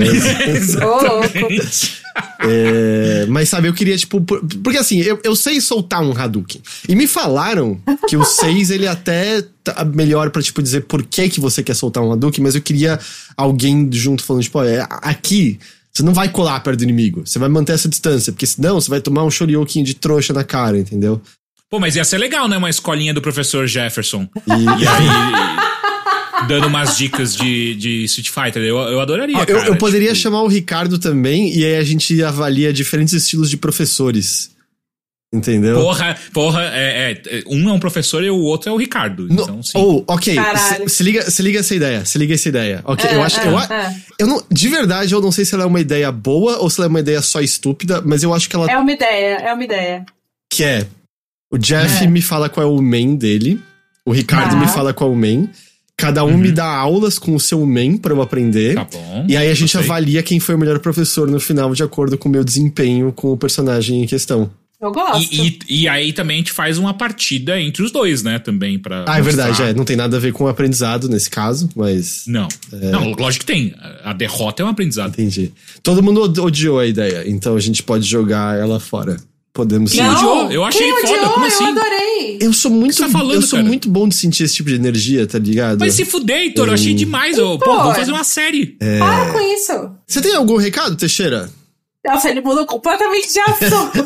Não, é porque eu acho que por agora essa ideia tá ali, entendeu? Vamos, vamos seguir em frente. É, é- é meu instinto de anfitrião, entendeu? Tava na hora de, de mudar. o- Seu instinto ansioso, eu sei como é isso, tá? Para. Mas isso foi System Shock, não é isso mesmo? É. Mas o, o anúncio que eu tenho é que a gente vai fazer coisas agora da Não E3, né? Essa semana. É, a gente vai fazer várias lives junto com o pessoal do Jogabilidade e do Nautilus. Nosso querido Overnautibilidade está, estará ativo nessa Não E3. Então, por favor, fiquem ligados e ligadas nas nossas redes sociais, porque a gente vai falar horário, é, os dias que a gente vai fazer, vai ser. Mas a gente vai fazer todos, né, Heitor? Quinta, sábado, domingo. Não vai estar em todos, todos, todos, né? A gente vai estar quinta, sábado, domingo e segunda. É porque tem coisas na quarta, tem coisas na, na sexta e tem coisas na terça, mas são. Não são tão. Vai ter vídeo? Vai, vai, vai ser só vídeo. não, Ah, não vai ter. Não. vídeo de, de intro, você diz. Não, eu acho que não vai ter vídeo de intro esse ano, não. Quem faz isso é o André normalmente, né? E ele tava ferrado com outras coisas. E é esse, esse é meu recado. É esse. Vou pedir um favor, então, enquanto eu vou vendo se a GG tem recado. que é pra você ir pegar nomes pra gente agradecer. Tá bom. Mas e você, GG, você tem recadinhos do seu lado? Como o pessoal pode acompanhar, fora, claro, aqui no Mothership, todo o trabalho que você vai fazer de cobertura do Summer Game Fest? Então, é, fora do, do Mothership, eu vou postar, o, dentro do que for possível, algumas coisas, provavelmente no meu Instagram, né? E eu tô indo pra representar o Tech Masters, né? O convite foi formalmente feito para eu ir lá cobrir em nome do Tech Masters. É, então eu estarei lá no nome da, da, da, firma, né, da outra firma. Mas então vocês vão poder acompanhar também algumas coisas que eu pretendo postar nas redes sociais do Tech Masters para dar essa moral também é, para as nossas redes sociais. E os textos eu só vou conseguir escrever Deus lá sabe quando, mas em algum momento esses textos vão sair lá no Tech Masters também. E falando e expressando e com linguagem corporal e, e com as minhas palavras, vai ser aqui no Mothership nas próximas semanas. E aí, claro, semana que vem, de acordo com os embargos que permitirem, GG pode falar do que jogou, a gente pode até abrir pro pessoal fazer perguntas, né, sobre os jogos é e tal. Sim, podemos. Pode Uma ser ótima muito ideia. legal. Já estará lotada de coisas que ela vai ter, vai ter jogado. E aí, o louco é que assim, a gente passa por essas. É, por esses eventos. E aí, essencialmente, a gente começa a preparar pra Final Fantasy. Nossa, é verdade. Tá aí, tá aí. Que, que é junho, julho, né? Não, é esse mês já. É, é, é junho, 22 de junho. Caralho, daqui duas semanas. É, tá aí, tá aí Loucura. já. E é claro, né, saiu o Diablo 4, que eu tô ligado que tem muita gente jogando pra caralho e, e curtindo. Aham. Ah, ainda tem gente jogando Zelda, né? É, poxa, né?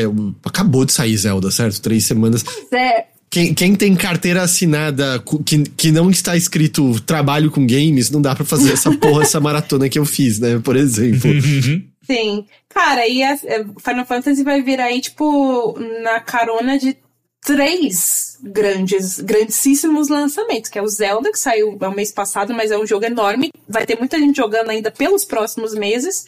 Diablo 4, que também é um jogo enorme, muito esperado e tudo mais. E Street Fighter 6. Que mês Que avassalador. mês. Não é? Que ano, né? Porra, Pois que é. ano. E, e mês que vem já tem o Pikmin 4 ou é agosto? Porra, Não caralho. lembro. Pikmin deixa, deixa eu, cacete. Deixa eu me animar com o que eu Ou é o gosto. Frecon com Pikmin. Não, o problema não é se animar, é que, tipo, a gente tá falando de Street Fighter 4, Diablo 4. Aí, não, e ó, não vamos esquecer do Pikmin 4, hein, gente? Não, ó, mas ó, ó, ó, daqui, depois disso a gente vai Caralho. ter um respiro até outubro, porque outubro tem Alan Wake 2, que é o único que eu me lembro que é grande. Não, e Miranha, né? Miranha deve ser É. dezembro. Eu, eu acho que o Miranha deve ser setembro. Setembro? Eu Ah, acho que deve ser setembro. Eu chutaria que seria. Inclusive, off-topic, mas vocês assistiram o, o Aranha Verso? Ainda Não. não. Eu, tentei, eu Ah. tentei. Meu plano era ver hoje, mas eu tô achando que eu vou aproveitar que amanhã não vai ter gravação e vou amanhã. É, Por favor, a Bia assistiu hoje, ela filme. gostou. Eu assisti sábado e eu amei, eu amei tanto, eu amei tanto. É, não, o pessoal tá dizendo que é ainda melhor do que o anterior, né? Sim, é muito bom. Eu, eu saí do cinema, eu ouvi isso de uma pessoa e eu não botei fé. Mas aí eu vi no cinema e aí eu, eu acreditei 100% na pessoa porque eu vivi essa experiência. Eu saí do cinema querendo comprar o ingresso e assistir de novo. Ah, uh. Ah, o pessoal falou que a gente esqueceu. Agosto tem o Baldur's Gate 3 1.0 Oh, verdade. e o Sea of Stars tá pra agosto também, que eu tô animadão pra. Pode que é esse Sea of Stars? É, o- é tipo RPG estilo 16-bit do pessoal que fez The Messenger. Oh, sim, pode crer. Quando a gente viu ele na anunciado na E3 foi do caralho, né? É, ah, agosto tem Armored Core também novo. Sim. Esse ano vai ser uma loucura, pelo amor de Deus. Tem Smurfs Kart. Perfeito. É importante lembrar. E aí, em setembro, a gente esqueceu, tem Starfield. Se não for adiado. Starfield. É, bom, enfim, vai- é, no- não, eu acho que setembro vem. Eu acho que setembro vem. Eu acho que setembro vem. Aí, outubro, né, como tem a- também Alone in the Dark, que eu tô curioso. Alan Wake Pode 2, crer, que você né? falou. Vocês jogaram a demo? Não, não joguei. Eu quero ver porque ela é diferente de algo que tem no jogo principal, né? Ah, é? Não tava sabendo, eu só vi que saiu demo. Pronto, foi a única coisa que eu vi. Pelo que eu entendi, nessa demo você joga com uma criancinha na mansão antes dos eventos do jogo mesmo em si. Pô, foda. É... Da hora. Outubro pro Teixeira tem Lords of the Fallen. Yes! Verdade. Uh, enfim, tem muita coisa ainda, tem muita coisa. É, pegou os nominhos pra gente agradecer, Teixeira? Peguei. Diga aí, por favor. Ah, estão falando que a demo tem 10 minutos já já. Ah, é curtinho. É bem curtinha. Diga aí pra nós. E este episódio é um oferecimento para Marcelo Neri Bezerra de Sá e Lincoln Monteiro. Por quê, Heitor? Porque eles são apoiadores do Overloader em nossas campanhas de financiamento coletivo. É graças a essas campanhas que o Overloader pode existir. É por conta disso que a gente pode pagar as contas, manter as luzes acesas, jogar mais de 150 horas de Tears of the Kingdom.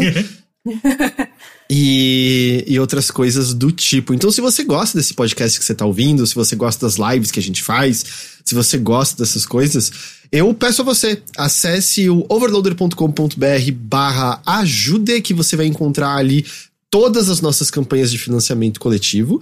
É, e é por conta disso né, que a gente está agradecendo aqui nossos apoiadores. Mas eu vou aproveitar hoje para reforçar uma outra mensagem, que faz tempo que a gente não hum. dá uma reforçada por aqui, que a gente tem um link de filiado da Amazon Brasil. É, você Perfeito. pode encontrar esse link de filiado em qualquer post de podcast, nas lives, a gente sempre tá passando ele ali no chat. Se você clica nesse link, você vai entrar na Amazon BR. Qualquer compra que você faça lá dentro, a gente vai ganhar uma comissão sem que você gaste nada a mais. Para você é exatamente a mesma coisa e pra gente pinga um pouco. Então, ah, você vai comprar alguma coisa na Amazon, mas, e pode ser qualquer coisa. Pode ser que você vai comprar, sei lá, seu PlayStation 5, parabéns. Pode ser que você vai comprar papel higiênico, não importa pinga um pouco dessas coisas e faz muita e diferença. E ajuda pra, pra caralho, caralho. Pra vocês caralho. não estão ligados. É de verdade, assim, tipo, e, e, é legal porque se vocês, vocês podem pegar também esse link e passar pras pessoas, pra amigo, pra namorado, namorada, mãe, pai. E aí, quando a galera compra, sei lá, um celular, nossa, aí é, é maravilhoso, saca? Então. Mas é, que a gente todo mês acumula, né? Todas as pequenas coisas, é. cada livro, quadrinho, mangá, papel higiênico, etc., vai, vai acumulando, né? E aí é meio. Ah, ok, ok, essa conta aqui, essa tá paga. Graças a isso. É uma, é uma, uma maneira bem, bem sussa, indolor de nos ajudar caso você não esteja conseguindo agora no momento. A gente entende, porque mais de 9 milhões de desempregados é foda no Brasil. Mas é, essa é uma maneira de você ajudar a gente. E se o seu coração for tocado, pô, 12 podcasts por mês, exclusivos, só para vocês. 3 reais por mês, ajuda, vai. 3, 3 reaisinhos, pô, acho que vale 12 podcasts, né? Então, se, se tiver chance, se você sentir que faz sentido, pô, dá um help lá pra nós, porque 3 reais, 3 reais ajudam demais mais. Sabe uma coisa que me disseram que existe e eu não manjo da loja o suficiente? O chat ou vocês dois podem me ajudar se é real.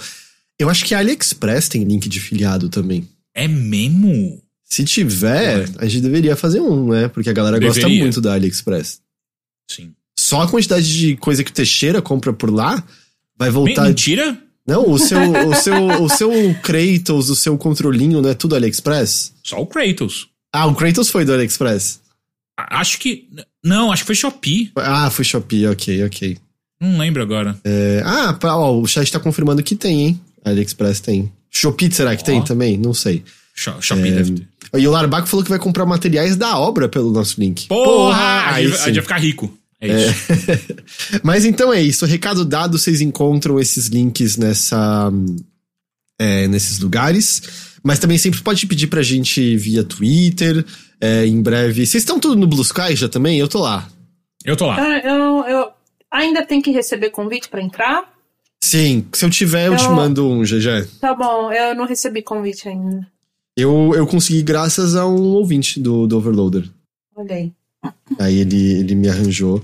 Mas até para agradecer, cara, foi o Daniel Neves que me arranjou aqui. Obrigado a ele. Obrigada, Daniel Neves. Ó, já achei o bagulho de afiliado aqui da AliExpress. Olha lá, isso que é eficiência. Ó. Vamos ficando por aqui? Vamos. Bora. GG, boa viagem para você. Muito obrigada. É, sei que Los Angeles em si, você viu semana passada, grande coisa, mas sei lá, pelo menos. Porra de cidade que fecha às seis da tarde, vai entender. Cara, mas eu, o que mais me deixou é, eu já tinha ido por conta do TGA, né, no ano passado, mas é, eu fiquei ainda menos tempo do que eu fiquei semana passada, quando eu fui em dezembro. Aí, semana passada, eu ainda consegui dar rolês lá. Eu fui na Sunset Boulevard ali, é, consegui ver a placa de Hollywood de muito longe. Aí andei na calçada da fama e tudo mais. Fiz aquele, né, aquele, aquele tour turístico, né? É o rolê de turista padrão, né? É, passei em frente ao Chinese Theater e tudo mais. Aí fui no Amoeba Music, não tinha nenhum disco que eu queria. Que tristeza. Triste. Mas tudo bem, né? Foi, deu, foi o que deu pra ir. Eu ainda queria ter ido no, no Pier de Santa Mônica, né? Que é o que... Uh, delícia. Pois é, é as pessoas. Todos, todo mundo do rolê de Jornal Games fala, pô, se você tiver chance, vai no Pier de Santa Mônica, que lá é muito legal. E aí, tipo, já tive duas chances, eu não consegui ir, mas eu acho que dessa vez vai dar. Dessa vez vai dar Vai certo. lá, vai lá. Você vai gostar. E dá pra comer bem ali também. Tem, tem umas comidas gostosas por ali. Tem coisa vegana lá, Teixeira? Tem, tem, tem. Ó. Oh. Tipo, tipo, frutos do mar é tudo fruta, né? Ai, Teixeira. Não, tem, tem, tem, tem. Eu gosto. O tom, tipo, ai, Teixeira, sabe? que tipo, não é bravo, não é só tipo, ah, Teixeira, sério, sério. Eu vou pegar um avião amanhã, sabe? Por favor. É, é eu sei, eu sei. É, é. Mas é isso, aí eu, eu conto na, na próxima semana sobre minhas aventuras lá de novo. Beleza. Ah, boa viagem, então, né? Eu sei que é difícil com essa correria, mas curta e tal, e curta os joguinhos. É, dá um abraço no Kojima, se ele passar por ali. e... É. e é isso. Teixeira! Pois não. Muito obrigado pela sua companhia também. Eu que agradeço, como sempre. Boa viagem, Heitor. É, vou, vou pra Birigui. Vou ver se eu encontro o Kojima lá também. Porra, Birigui, Birigui. Cara, eu não sei porquê. Eu tava, eu tava com a MTV na cabeça porque você falou dela no bilheteria pro documentário. Estádio e aí você. Estádio do Rock Go. Aí você mencionou que você gostava muito de Rock Go e desde então não sai da minha cabeça Birigui Identical Twin Towers. Puta, perfeito. Birigui. É isso. Nossa, cidade. Caralho, é uma cidade? É uma cidadezinha aqui, aqui do interior de São Paulo, é isso? É. é. E, e aí o Rock Go, acho que o estádio que eles jogavam ficava, né? O campinho, né? O estádio. O campinho que eles jogavam ficava lá. e aí tinham dois prédiozinhos, prédios residenciais normais ao fundo que eram iguais. E aí eles ficavam falando, tipo, ah, ali ao fundo, as Birigui Identical Twin Towers. Aí tinha um dia que tinha um sei lá, um, um dirigível da Goodyear. Eles, meu Deus, vai acertar as Birigui Identical Twin Towers. As coisas isso, é isso. O papo de tipo, Birigui é a capital dos calçados, tá ligado? Mundial. É tipo isso, é isso. Vamos um dia fazer um rolê em Birigui, descobrir vamos, tudo. Vamos, vamos. E a gente aluga uma hora de society na quadra do Rock Go pra gente refazer algumas jogadas. Será que a gente... Deve ter algum ouvinte de Birigui pra nos recepcionar e Com mostrar certeza tem. a cidade. Mas é isso, gente. Muito obrigado pela companhia de todos, muito obrigado pela audiência de todos. A gente vai ficando por aqui. É, mas essa semana tem mais. Aliás, eu consigo confirmar, eu, eu tava em dúvida se notícias ocorreria essa semana ou não. Mas vai rolar, porque sexta-feira a gente não vai fazer live comentando os eventos. Então, na verdade, vai dar para fazer uma notícia dessa sexta normalmente. Beleza? Maravilha. E até o bilheteria não vai ser afetado, porque quarta-feira a gente também não vai ter transmissão. Então, tudo. tudo Vai dar tudo certo. Vai dar tudo certo. Vai dar Encaixou tudo certo. de maneira perfeita. Então, mais uma vez, muito obrigado a vocês dois pela companhia. Mais uma vez, muito obrigado a todo mundo que nos acompanhou é, por nos fazer companhia por mais essa edição. A gente vai ficando por aqui, mas semana que vem a gente tá de volta com mais uma edição do Mothership. Até lá. Beijo! tchau. Beijo! Tchau, tchau.